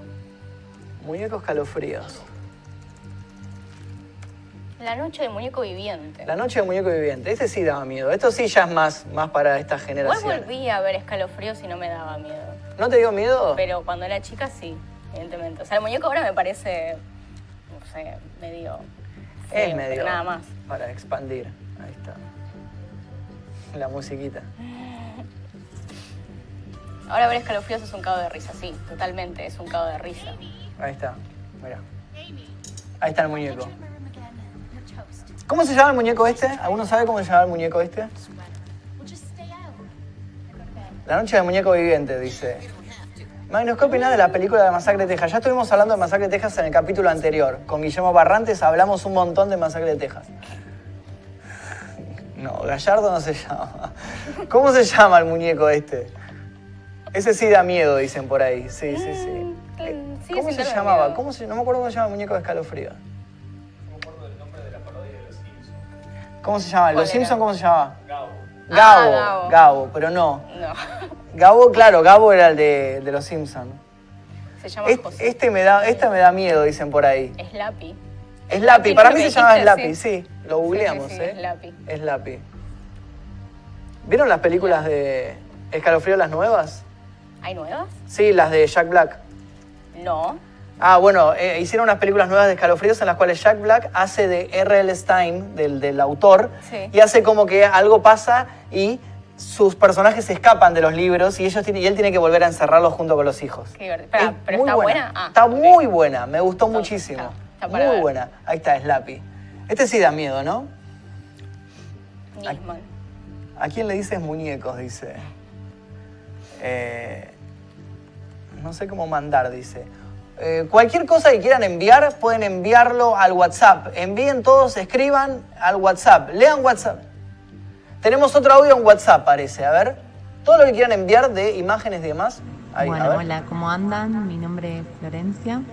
Eh, bueno, Magnus, te cuento una historia y Vicky eh, que me pasó, o sea, a mí en particular no me pasó, pero bueno, es algo que me, que me contó mi mamá. Resulta que en el 2002, cuando fallece mi abuelo, creo que había fallecido un 31 de diciembre, eh,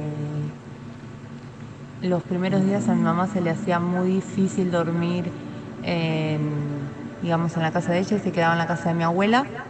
Y lo que hacía era tirarse un colchón en el comedor de la casa de mi abuela y dormía ahí. Al lado del colchón donde ella se tiraba en el comedor había un, mueble, digamos, con portarretratos y ella los dos días que se quedó ponía sus anillitos y sus cosas ahí. Y dice que bueno, que al el último día que se quedaba en la casa de mi abuela, resulta que un día se levantó y vio que, que estaban todos sus anillos, se despertó por un ruido, digamos, y vio que estaban todos sus anillos. Ella había apoyado los anillos eh, en el medio, digamos, de los portarretratos. Había portarretratos atrás y adelante. Y cuando se despertó al otro día vio que los anillos estaban todos tirados, digamos, el anillo, los relojes, las pulseras que sacó, sobre el colchón de ella, pero los portarretratos de adelante, digamos, estaban intactos, los que estaban adelante de, de lo que ella había apoyado. Así que nada, eso fue mi mini historia que me contó mi mamá eh, y que hasta el día de hoy yo la llevo en mi mente y ella la lleva obviamente en su, en su recuerdo. Un beso enorme a, bueno, a Dinosaurs Vlogs, que, que la sigo, soy su fan y me encantan tus casos. Un beso. Muy bueno, muy bueno. Sí. Al final, que más allá del caso, muy interesante. Muchas gracias por compartir sus anécdotas. Pueden enviarlas acá a este WhatsApp que figura acá. Pueden enviar textos, audios, fotos o lo que sea. Obviamente que todo está filtrado y chequeado por la producción antes de, de mandar, porque si no, esto es cualquier, cualquier cosa, cosa, ¿no? sí. Obvio. Te mandó un saludo a vos, dijo Sí. Dinosaur Blogs. Es algo que siempre tuve la duda. ¿Qué? ¿De dónde viene el nombre Dinosaur? Uf, es una historia muy boluda. a ver, yo tenía otro canal, ¿no? Un canal de juegos. Bueno, tenía un canal de juegos que se llama Dinosaur Rider. Dinosaur O sea, Rider. montador de Montador de dinosaurios, dinosaurios, sí, sí. bueno. Sí, jinete Entonces, dinosaurio. Claro. Es eso. entonces, Sí. Entonces, eh, necesitaba un, un nombre para jugar en jueguitos en internet. Y decía, bueno, necesito un nombre copado. Y estaba ahí, bueno, me gustan los dinosaurios. Y estaba viendo eh, el Ghost Rider. La de, la de Nicolas la de Cage. Nicolas Cage. Peliculón. Qué buen producto esa película.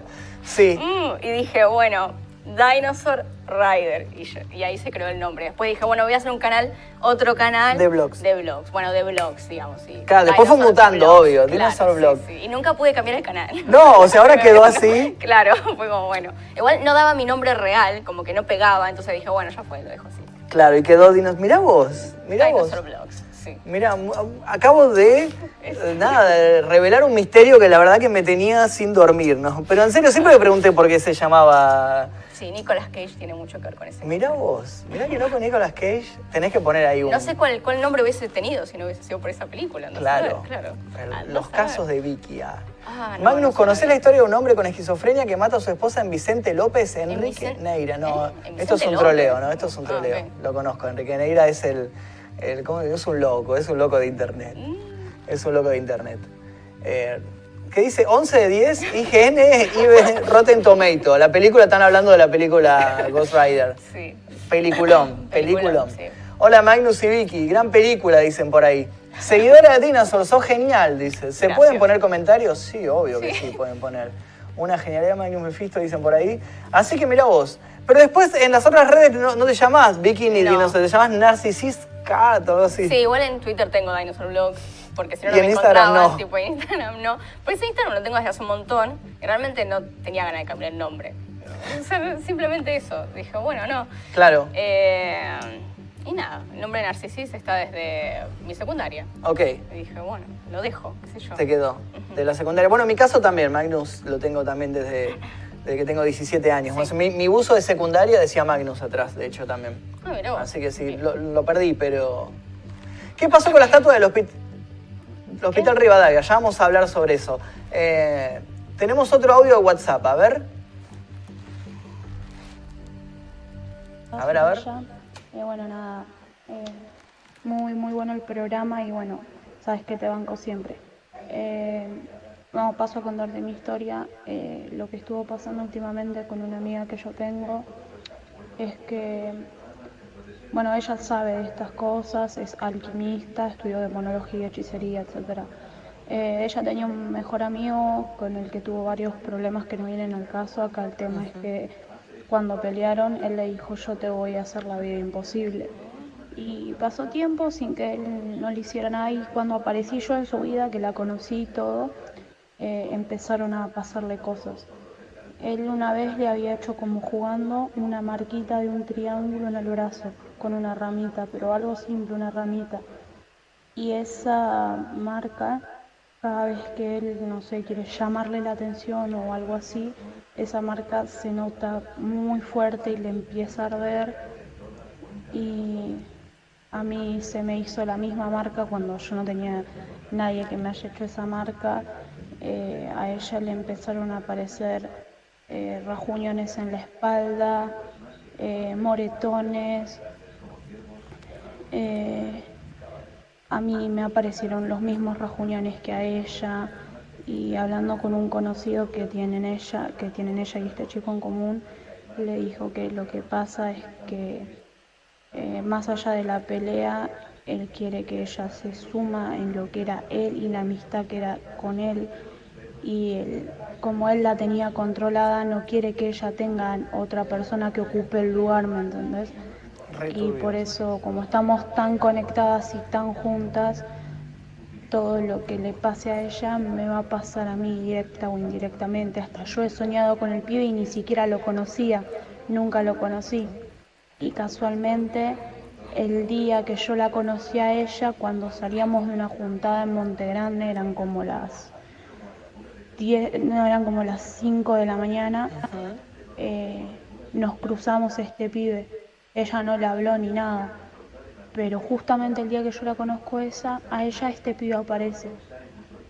Y bueno, nada, eso. Eh, muy bueno el programa y me encanta, está genial. Bueno, están hablando de un caso de una persona, hablando también sobre alquimia, sobre rituales y Sí, demás sí, relacionado sí. con eso. La perseguía. ¿Cómo, cómo explicás los arañazos y cómo explicás los moretones y todo lo demás? Es raro La eso. marca, Sí, no sé. la marquita en triángulo. Es raro eso, sí, Mm. sí, sí. Sé que hablando de marca en triángulo es algo que yo no conté en el caso de las hermanas porque se me pasó en el relato, pero el padre... Ah, tenía la marca. Sí, tenía una marca. Él había sido apuñalado 100 veces, más que nada en la cara, le faltaban los ojos, le habían dado un mordido en la mejilla y tenía en el abdomen un círculo y dentro del círculo un triángulo. Claro. Vamos Como a googlear a ver si... Ya claro, como un ritual, era un sí. ritual. Sí, sí, sí, sí. Círculo, a ver si aparece algún... algún ¿No? Mi pregunta ¿Alguna es en qué momento pasó de ser, eh, digamos, sacar un espíritu de la casa, limpiarla, a hacer a, un hacer- a terminar así, claro, porque originalmente lo que pasaba es que la hermana menor tenía eh, como ese delirio de que escuchaba voces, Claro, viste, en la casa, y entonces el de, el de transmutar le dijo, tenés que hacer una limpieza en la casa. Claro. Lo raro es qué tipo de limpieza era, un poco extrema la limpieza los explicando el otro que hacía con las velitas y todo lo demás, cómo pasás a ¿Cómo pasás? limpiar a tu padre. A los, a los, Claro, a lo- los facazos. a los facazos. Claro. Triángulo sagrado, dicen por acá, en el esoterismo. Dice, en este artículo hablaremos del triángulo sagrado, qué es, cómo se ha utilizado a lo largo del tiempo, qué función cumple y por qué hablamos de él en este sitio. El triángulo es un símbolo que representa al hombre, eh, habla de tres partes o tres lados y de la constitución tripartita del hombre. Todo en el universo es tripartito, todo está dividido en tres y de ahí deriva el resto de las cosas.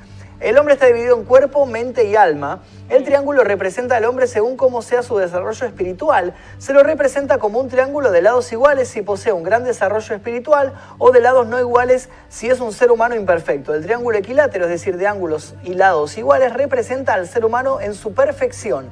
Los antiguos alquimistas usaban este dibujo para referirse al ser humano al que ellos aspiraban, es decir, en donde las tres cualidades del hombre, mente, alma y cuerpo, estaban en total equilibrio y ninguna cualidad iba en desmedro ni era más que la otra. En muchas religiones también el triángulo es un símbolo de Dios.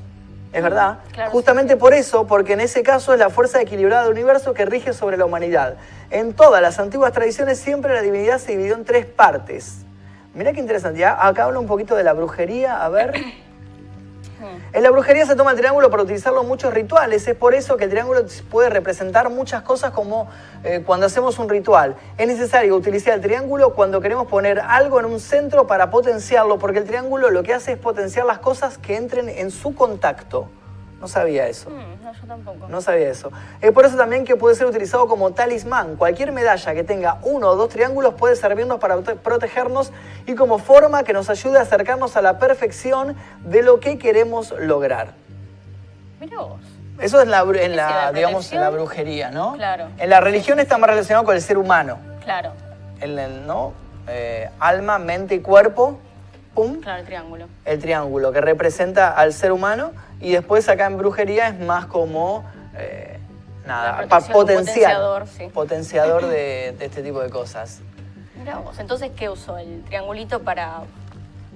No tienes. No, No, sé, no sé cuál por qué lo habrán hecho el triángulo en la, en este caso el ritual al padre, Claro. porque cuando lo matan le dibujan el triángulo en el abdomen, ¿no? Con el círculo Invocar algo, no sé. No, tengo raro idea. o potenciar algo. En una de las cosas que decían eh, era que en su delirio, eh, creo que se llama Silvina, la hermana menor, decía que, que el padre ahora iba a ser bueno. Que Ah, lo querían transformar. lo querían transformar, claro, que parece que el padre era malo. A ver, por ahí relaciono esto de que sea malo o algo con tal vez algún caso de abuso. Claro, sí. Sí, sí, puede ser. Puede ser que el padre abusaba de ellas Claro, y que en algún punto de su vida, por ahí cuando eran chicas, ponerle que abusaba de ellas y eso mismo le causó este trastorno psicológico. Claro, de creer que por ahí era un demonio, tenían demonios y ahí pegó con lo de vamos a exorcizarlo, vamos a sacarle todo Exacto, imagínate que puede ser, o sea, yo no sé si esta teoría se contempló en algún momento o se habló de esto, Claro. pero puede ser. Sí, sí, sí. Si el triángulo es para arriba es hombre y si es para abajo es mujer, dice. Puede Bueno. ser, puede ser. Eh, el triángulo representa la Trinidad. Te haces un también. tatuaje de Legend of Zelda y sos inimputable entonces. Puede ser también, puede ser, puede ser. Uno nunca sabe. Yo, de hecho, mira, hablando de triángulo, yo tengo tatuado un triángulo. Mira, Magnus, no te vas a que no sabía. mira. Y me estoy haciendo el boludo con el triángulo, claro, ¿eh? sí, sí, sí. Me estoy ¿Por qué haciendo te el hiciste ese boludo. triángulo? eh? Porque en realidad me lo hice porque es una historia bastante tonta. O sea, cuando le pedí al diseñador gráfico que me haga un rediseño de Magnum Mephisto, me hizo el rediseño que era Magnum Mephisto y el triángulo. Y dije, che, me re gustó el triángulo. Y, me lo, y, y justo tenía un canje de un tatuaje y me dijo, hacete algo que no, de lo que no te arrepientas. Y me tatué Magnum Mephisto, qué sé Claro, yo. sí, no sí, me voy a arrepentir de Magnum Mephisto ya a esta altura de la vida. Así que por eso me lo tatué. Eh, también el triángulo el elemento agua, tierra y fuego, dice. Representa Mirá muchas cosas ese triángulo. Sí. O sea, como que... Eh, ¿Conoces el caso de una mujer que ahogó a su nene de 6 años en el jacuzzi y también escribió en las paredes mensajes a su ex? Lo hizo por venganza. No, ¿vos lo conoces? No, no, tampoco. No lo conocía. No. Mira vos. ¿Cuál fue? ten- ¿Tenés en la mente algún último caso que te haya llamado la atención? El que hayas dicho, che, este caso me, me- me interesa mucho. No, que me interese ahora mismo no. Tengo varios casos que me impactaron, por ejemplo, pero no... Ahora mismo estoy concentrada en otros casos. ¿En cuál? ¿Se puede contar alguno de lo que estés concentrada o...? Ah, estoy haciendo un, un montón para adelantar. Ajá. Tengo todos los nombres en Tenés la todo, cabeza. todo sí, en la cabeza, así, todo sí, metido. sí, Hola. Vicky, dicen por ahí, Hola. corazoncito. ¿Y cuál fue el caso de todos los que tocaste, alguno que te haya llamado mucha atención, que hayas dicho, wow, este caso Es muy fuerte. sí, es muy fuerte? No, el de la Dalia Negra. El de- oh, sí. No, no, no, ese es Mm. terrible. También todos los casos que tienen que ver con niños. El último de, de- Ah, no me acuerdo los nombres ahora. Pero bueno, todos los casos que tengan que ver con niños. Pero el de la Dalia Negra me impactó muchísimo. Fue horrible. Eso de que la encontraran descuartizada perfectamente, como si lo hubiese hecho un doctor y que nunca hubiesen encontrado al culpable. Específicamente eso. Sí, Es muy turbio. es muy turbio. Porque también lo pudo haber seguido haciendo. Sí. Total, nunca lo encontraron. No voy a buscar imágenes de esto porque yo No, sé lo que sí, pasa sí, cuando sí, busco las imágenes, no me las van a Por dejar eso pasar. no lo hice al final ese. No. No. ¿No, lo hiciste? turbio. No lo quisiste Investigué contar. todo. Sí, lo armaste como para puse- hacerlo, pero te arrepentiste hacerlo. de hacerlo. Sí, no, no pude hacerlo. ¿Sabes que cuando yo fui, yo estuve en Los Ángeles el año pasado y fui a un lugar que se llama Museo de la Muerte Mm. en Los Ángeles? Un, un lugar que es muy interesante a la gente que les gustan los casos policiales, se los recomiendo mucho. Es un lugar donde hay todos elementos de crímenes famosos, desde Charles Manson, Ted Bundy, todos Sí. los de Los Ángeles, están todos, fueron a para ahí, Estados Unidos en general. Sí. Estaba la Dalia Negra, uno de los cuartos, son todos como cuartitos, donde vas abriendo puertas, entrando, es muy fuerte el museo. Es muy, Mm, muy fuerte. Yo te digo la verdad, en un momento, a mí me gustó, yo estoy acostumbrado a este tipo de cosas, no es algo que me impacte. Uno está acostumbrado porque ve fotos todo el tiempo, preparando este tipo de cosas. Yo salí a la vereda luego de recorrerlo, había una pareja oriental y la chica estaba vomitando en la Sí, vereda no, por- porque le había causado mucha impresión el lugar. Tampoco voy a mostrar fotos de esto. Eh, Museum of Dead, búsquenlo. Eh, No, no, o sea, he visto cosas impactantes en internet, he Sí. visto descuartizamiento por todas partes, Sí. pero sinceramente el de la Dalia no. Es muy fuerte. No, no es muy fuerte. ver. Creo que hay una película incluso, o algo hicieron, o algo hicieron con la de No, porque es muy que- famoso el caso de ella. sí, sí, es muy No sé famoso. si una película o un corto o un capítulo de algo basado en el caso de la Dalia Negra porque es muy, muy conocido. Sí, sí. Eh, amiga, alto miedo el caso de Lisa Lam. Ese lo tocaste. Sí. Yo lo toqué también. Sí, igual no me dio tanto miedo. O sea, por ahí la, la grabación de la La grabación es rara. Sí, eso, eso es un poco, un poco feo. Hablando de Lisa Lam, voy a mostrarte Como una que cosa. mueve las manos medio raro, hace como gestos Sí. y mira. Como que eso sí me perturbó un poquito, pero tampoco es tan feo, no es tan.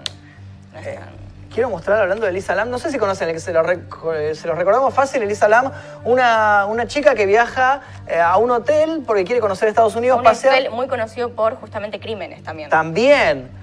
Y resulta que eh, aparece, desaparece. Desaparece, Claro. no la encuentran, no la encuentran, no la encuentran. Los empleados, la gente, perdón, la gente que está alojada se queja de que al abrir las canillas sale turbia, el agua. Sí. sale oscura. Y sabe mal, hay gente que la probó. ¡Ay, fuck! Voy a vomitar.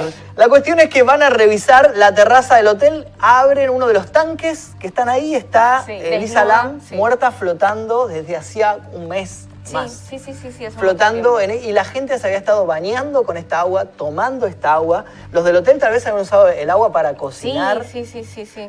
Ay. Nadie se había dado cuenta, nadie había revisado los tanques y no la encontraban. Ah, no, no, es muy, muy turbio. Ah. Yo quería mostrarles acá de Lisa Lam. Hay una, una banda que me gusta mucho que se llama Skin, que es una banda que eh, buenísima y que habla sobre casos policiales, ¿no? Cada canción es un caso policial y cada videoclip, no sé si se puede mostrar, calculo que sí es un videoclip de música. Sí. Eh, cada videoclip es como un corto basado en un caso en especial. Sí, acá te muestran lo que hacía en el ascensor. Sí. Bueno, la cuestión dijo- es que... No, se dijo que estaba jugando un juego de ascensor también. Eso, también, que había como un ritual de invocación de que algo invocaba en el ascensor. La cuestión es que cuando revisan las cintas de, de las grabaciones de las cámaras de seguridad, la ven a Lam como perdida, Sí, mirando. metiéndose el ascensor, mirando para todos lados, como si algo la persiguiera, pero las cámaras no logra captar a nada más. Era Claro. ella sola. Sí, está mirando para el costado, no es que puedes decir que está mirando algo acá. Entonces No. por ahí no lo veían las cámaras. No, Era muy no, está- turbio. era muy turbio porque Ah. no hay nada, no se ve sí, sí, sí, nada. No se ve absolutamente nada. Bueno, y eso es una recreación de- del caso este en particular. Eh, Mm, Eh, igual ese hotel está maldito, eso lo Sí. dijiste vos, lo del hotel que se alojaban. eh, Richard Ramírez, si no me equivoco, varios asesinos Sí, se habían alojado. asesinos, Sí, sí. Y no me acuerdo si habían matado dentro del hotel, no me acuerdo, pero también había muertes, suicidios.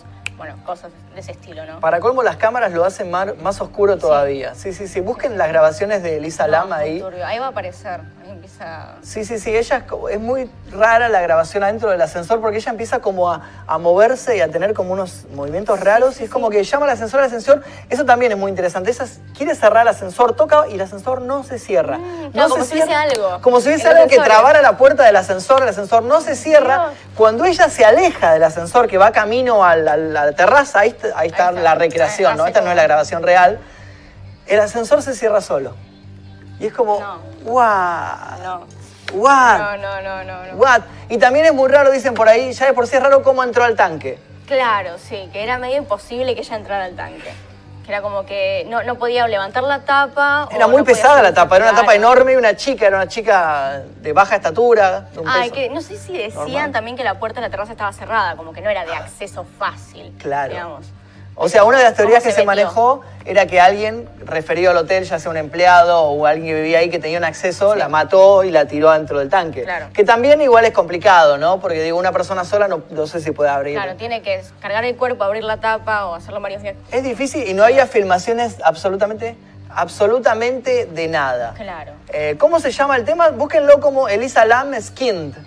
Se escribe S-K-I-N-D. Estamos entrando ya a los últimos minutos finales del programa, así que si quieren compartirnos algún Bien. último caso o alguna última imagen eh, para que charlemos, eh, estamos abiertos a- al WhatsApp que tenemos ahí. Y dicen algo parecido pasó en Vicente López en el edificio de mi tío Marcelo Barrientos. Su caso salió en el diario, ya vamos a buscarlo. En ese hotel también estuvo hospedado la chica de la Dalia Negra. No sé, Ah, no me acuerdo. no sabemos, pero puede hubo ser. casos turbios así. En la próxima pueden hacer el caso de Armin Mayways. No tengo idea quién No es. sabemos cuál es, lo vamos a buscar. Eh, la terraza estaba cerrada, dice. Dígale a Vicky que uno de los últimos lugares donde vieron No, que la ¿en serio? era ese hotel. Mirá, Ah, no, no, qué Mirá. turbio, no, no, no. mirá cómo no, está no, todo no, relacionado. no, y nosotros no, estamos qué hablando al turbio. azar de los casos, ¿eh? Ah, igual era un hotel muy famoso. Sí. Ok, iban muchas personas a ese hotel. ¿Te alojarías, Ay, en, ¿te alojarías en ese hotel? palo. No, yo sí, yo sí, yo sí. Yo soy returbio, Yo por las dudas, qué sé yo. A mí me encantan esas cosas. Hemos hecho cada- nos hemos metido en cada lugar con mis amigos. Yo, me, yo repasaría. Cuando fui a México, yo pasé la noche en un hotel. Era todo. Te escuchaba unos ruidos afuera de, de golpes, de tiro, de gente pegándose. Yo me acuerdo de trabé, trabé la puerta con la, con la silla y con la mesa. Ya después de eso, ya estoy curado de espanto con los hoteles turbios. Así que no me asusto con nada. Y yo estaba solito en México. Escuchaba, oye, güey, qué. ¡Pum! No, Así no, que te no. digo, después de eso. Cecil Hotel, dicen por ahí. Sí, sí, sí. Muchas gracias, Mica, siempre, siempre participando. Mica Bam es una gran conocedora de todos estos temas. Algún día le vamos a invitar a Mica porque ella se dedica a hacer vestuario de, de- para fotografías para producciones de terror. es muy, muy bueno todo. Vanitas Arts es muy interesante. Eh, ya fue una hora más, señor Pic Copate, dicen. Seguimos hasta que las velas no ardan, seguimos por acá, ¿eh? Se está pagando. La chica del congelador es en un hotel en California, ah, sí, dice. igual eso es menos turbio. Es menos turbio, ese no lo Sí. conozco ese caso. No, es una chica que está en su fiesta de cumpleaños en un hotel con varias personas y las cámaras la ven irse medio como borracha. No sabemos si estaba borracha porque se supone que no tomó mucho. Ok. O que no tomó nada directamente. Estaba caminando por el hotel dando, digamos, pasos medio raros y Claro. la ven acercarse a un congelador que supuestamente no está en funcionamiento a Mm. todo esto. Y al otro día se la encuentran en el congelador muerta, digamos, ¿no? Y nadie pudo resolver quién la había, quién la había matado, quién la había dejado ahí. ¿Y por qué? ¿Cómo había podido acceder a ese lugar? Porque no se podía acceder porque estaba como en construcción o en mantenimiento. Ni siquiera se podía acceder. ¿Y quién le había dado las sustancias para estar así? Nadie había visto nada, solo las cámaras la vieron. Solo las cámaras viendo, claro. sí, que cómo caminaba hasta allá. No se sabe nada. ¿Dónde lo vi esto? Porque esto yo lo vi en una película. ¿Así? Sí, una película de. Ay, no me acuerdo. Hay una película, a ver si alguien se acuerda el nombre, de una nena que se mete jugando en el, en el congelador y después la madre, eh, perdón, la amiga le tiene que dar la noticia a la otra amiga. Bueno, ya me voy a acordar, ya me voy a acordar. Es muy interesante, debe estar basado en el caso este. Sí, puede. Después le voy a buscar a la película que pasa lo mismo. Se mete jugando en el congelador y muere. Mm. muere. Se le cierra la puerta, era muy pesada y se muere ahí. La puerta era difícil de abrir encima. Se le, Sí. se- eh, Pero sí no puede estaba pasar. funcionando supuestamente. O sea, no murió de eso. Murió de. Ah, no me acuerdo que había muerto. Bueno, pero Pero no tenía nada que de ver. asfixia, No, no. Para, no me acuerdo de que había muerto, no te puedo decir. no, bueno, No. Ya vamos a, ya vamos a buscar entonces de qué falleció. Bueno, el día de hoy estuvimos hablando del caso de las hermanas satánicas de Saavedra, así que si quieren pueden seguir investigando. En mi canal tienen un, un video sobre este caso, pueden ir a verlo para completar ahí. Eh, Marianne, de, la serie Marianne, la serie de la serie de Netflix, ¿no viste la de la bruja Marianne? Ah, no, no la vi. Ah, es muy buena. Ahí es la escena, gracias. Gracias a la gente que me recordó. Sí, es de Marianne, de las, ahí tiene la escena esta de la nena que se mete y se muere ahí. Eh, estuvimos hablando del caso de las hermanas satánicas de Saavedra, un caso muy, muy interesante, y luego nos compartiste dos casos que tienen puntos en común. Sí, especialmente el de Barbora. El de Barbora tenía todo en común. Todo en común. Tenía todo, la- el canibalismo, todas estas cosas de la secta. De la influencia Sí, en otras personas que tal vez tenían un problema psicológico. Sí, todos con esquizofrenia, una cosa muy parecida. Sí, sí, sí, muy interesante.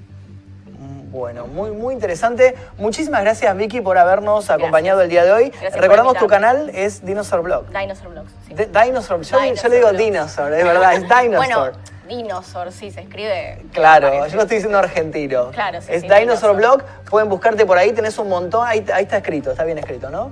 Sí. Está, pueden buscarte en YouTube, así tenés un montón de casos y seguramente vamos a estar viendo los próximos casos. Dale, ¿no? buenísimo. ¿Estás preparando mucho material? Ah, sí, me tengo que ir de vacaciones, así que preparo bastante. Así me gusta que trabajes, no seas vaga como soy yo. Muchas gracias Vicky, eh, que te vaya súper, súper bien. Gracias por habernos acompañado el día de hoy. Y nosotros les recuerdo que este jueves tenemos una nueva entrega de La Zona Oscura. Vamos a estar hablando sobre fotografías de fantasmas. Pueden ser fotografías antiguas, fotografías actuales, así que vayan preparando si es que ustedes tienen en su casa fotografías. ¿Alguna vez les sucedió que en un cumpleaños fotografiaron un fantasma o demás? Eh, vayan buscándolo y prepárenlo porque vamos a estar revisándolas acá en, en- este programa y pueden pasarlas por WhatsApp. Ahora que tenemos un WhatsApp, pueden compartirnos sus experiencias y contarnos lo que saben sobre fotografías de fantasmas. También seguramente vamos a estar analizando algunas, algunas que son verdaderas y otras que son falsas. Esto va a ser el jueves a las 22 horas acá en PIC Latam. Eso fue todo por el día de hoy. Mi nombre es Magnus Mephisto. Espero verlos en el próximo programa. Y les deseo que tengan lindos sueños si es que pueden dormir.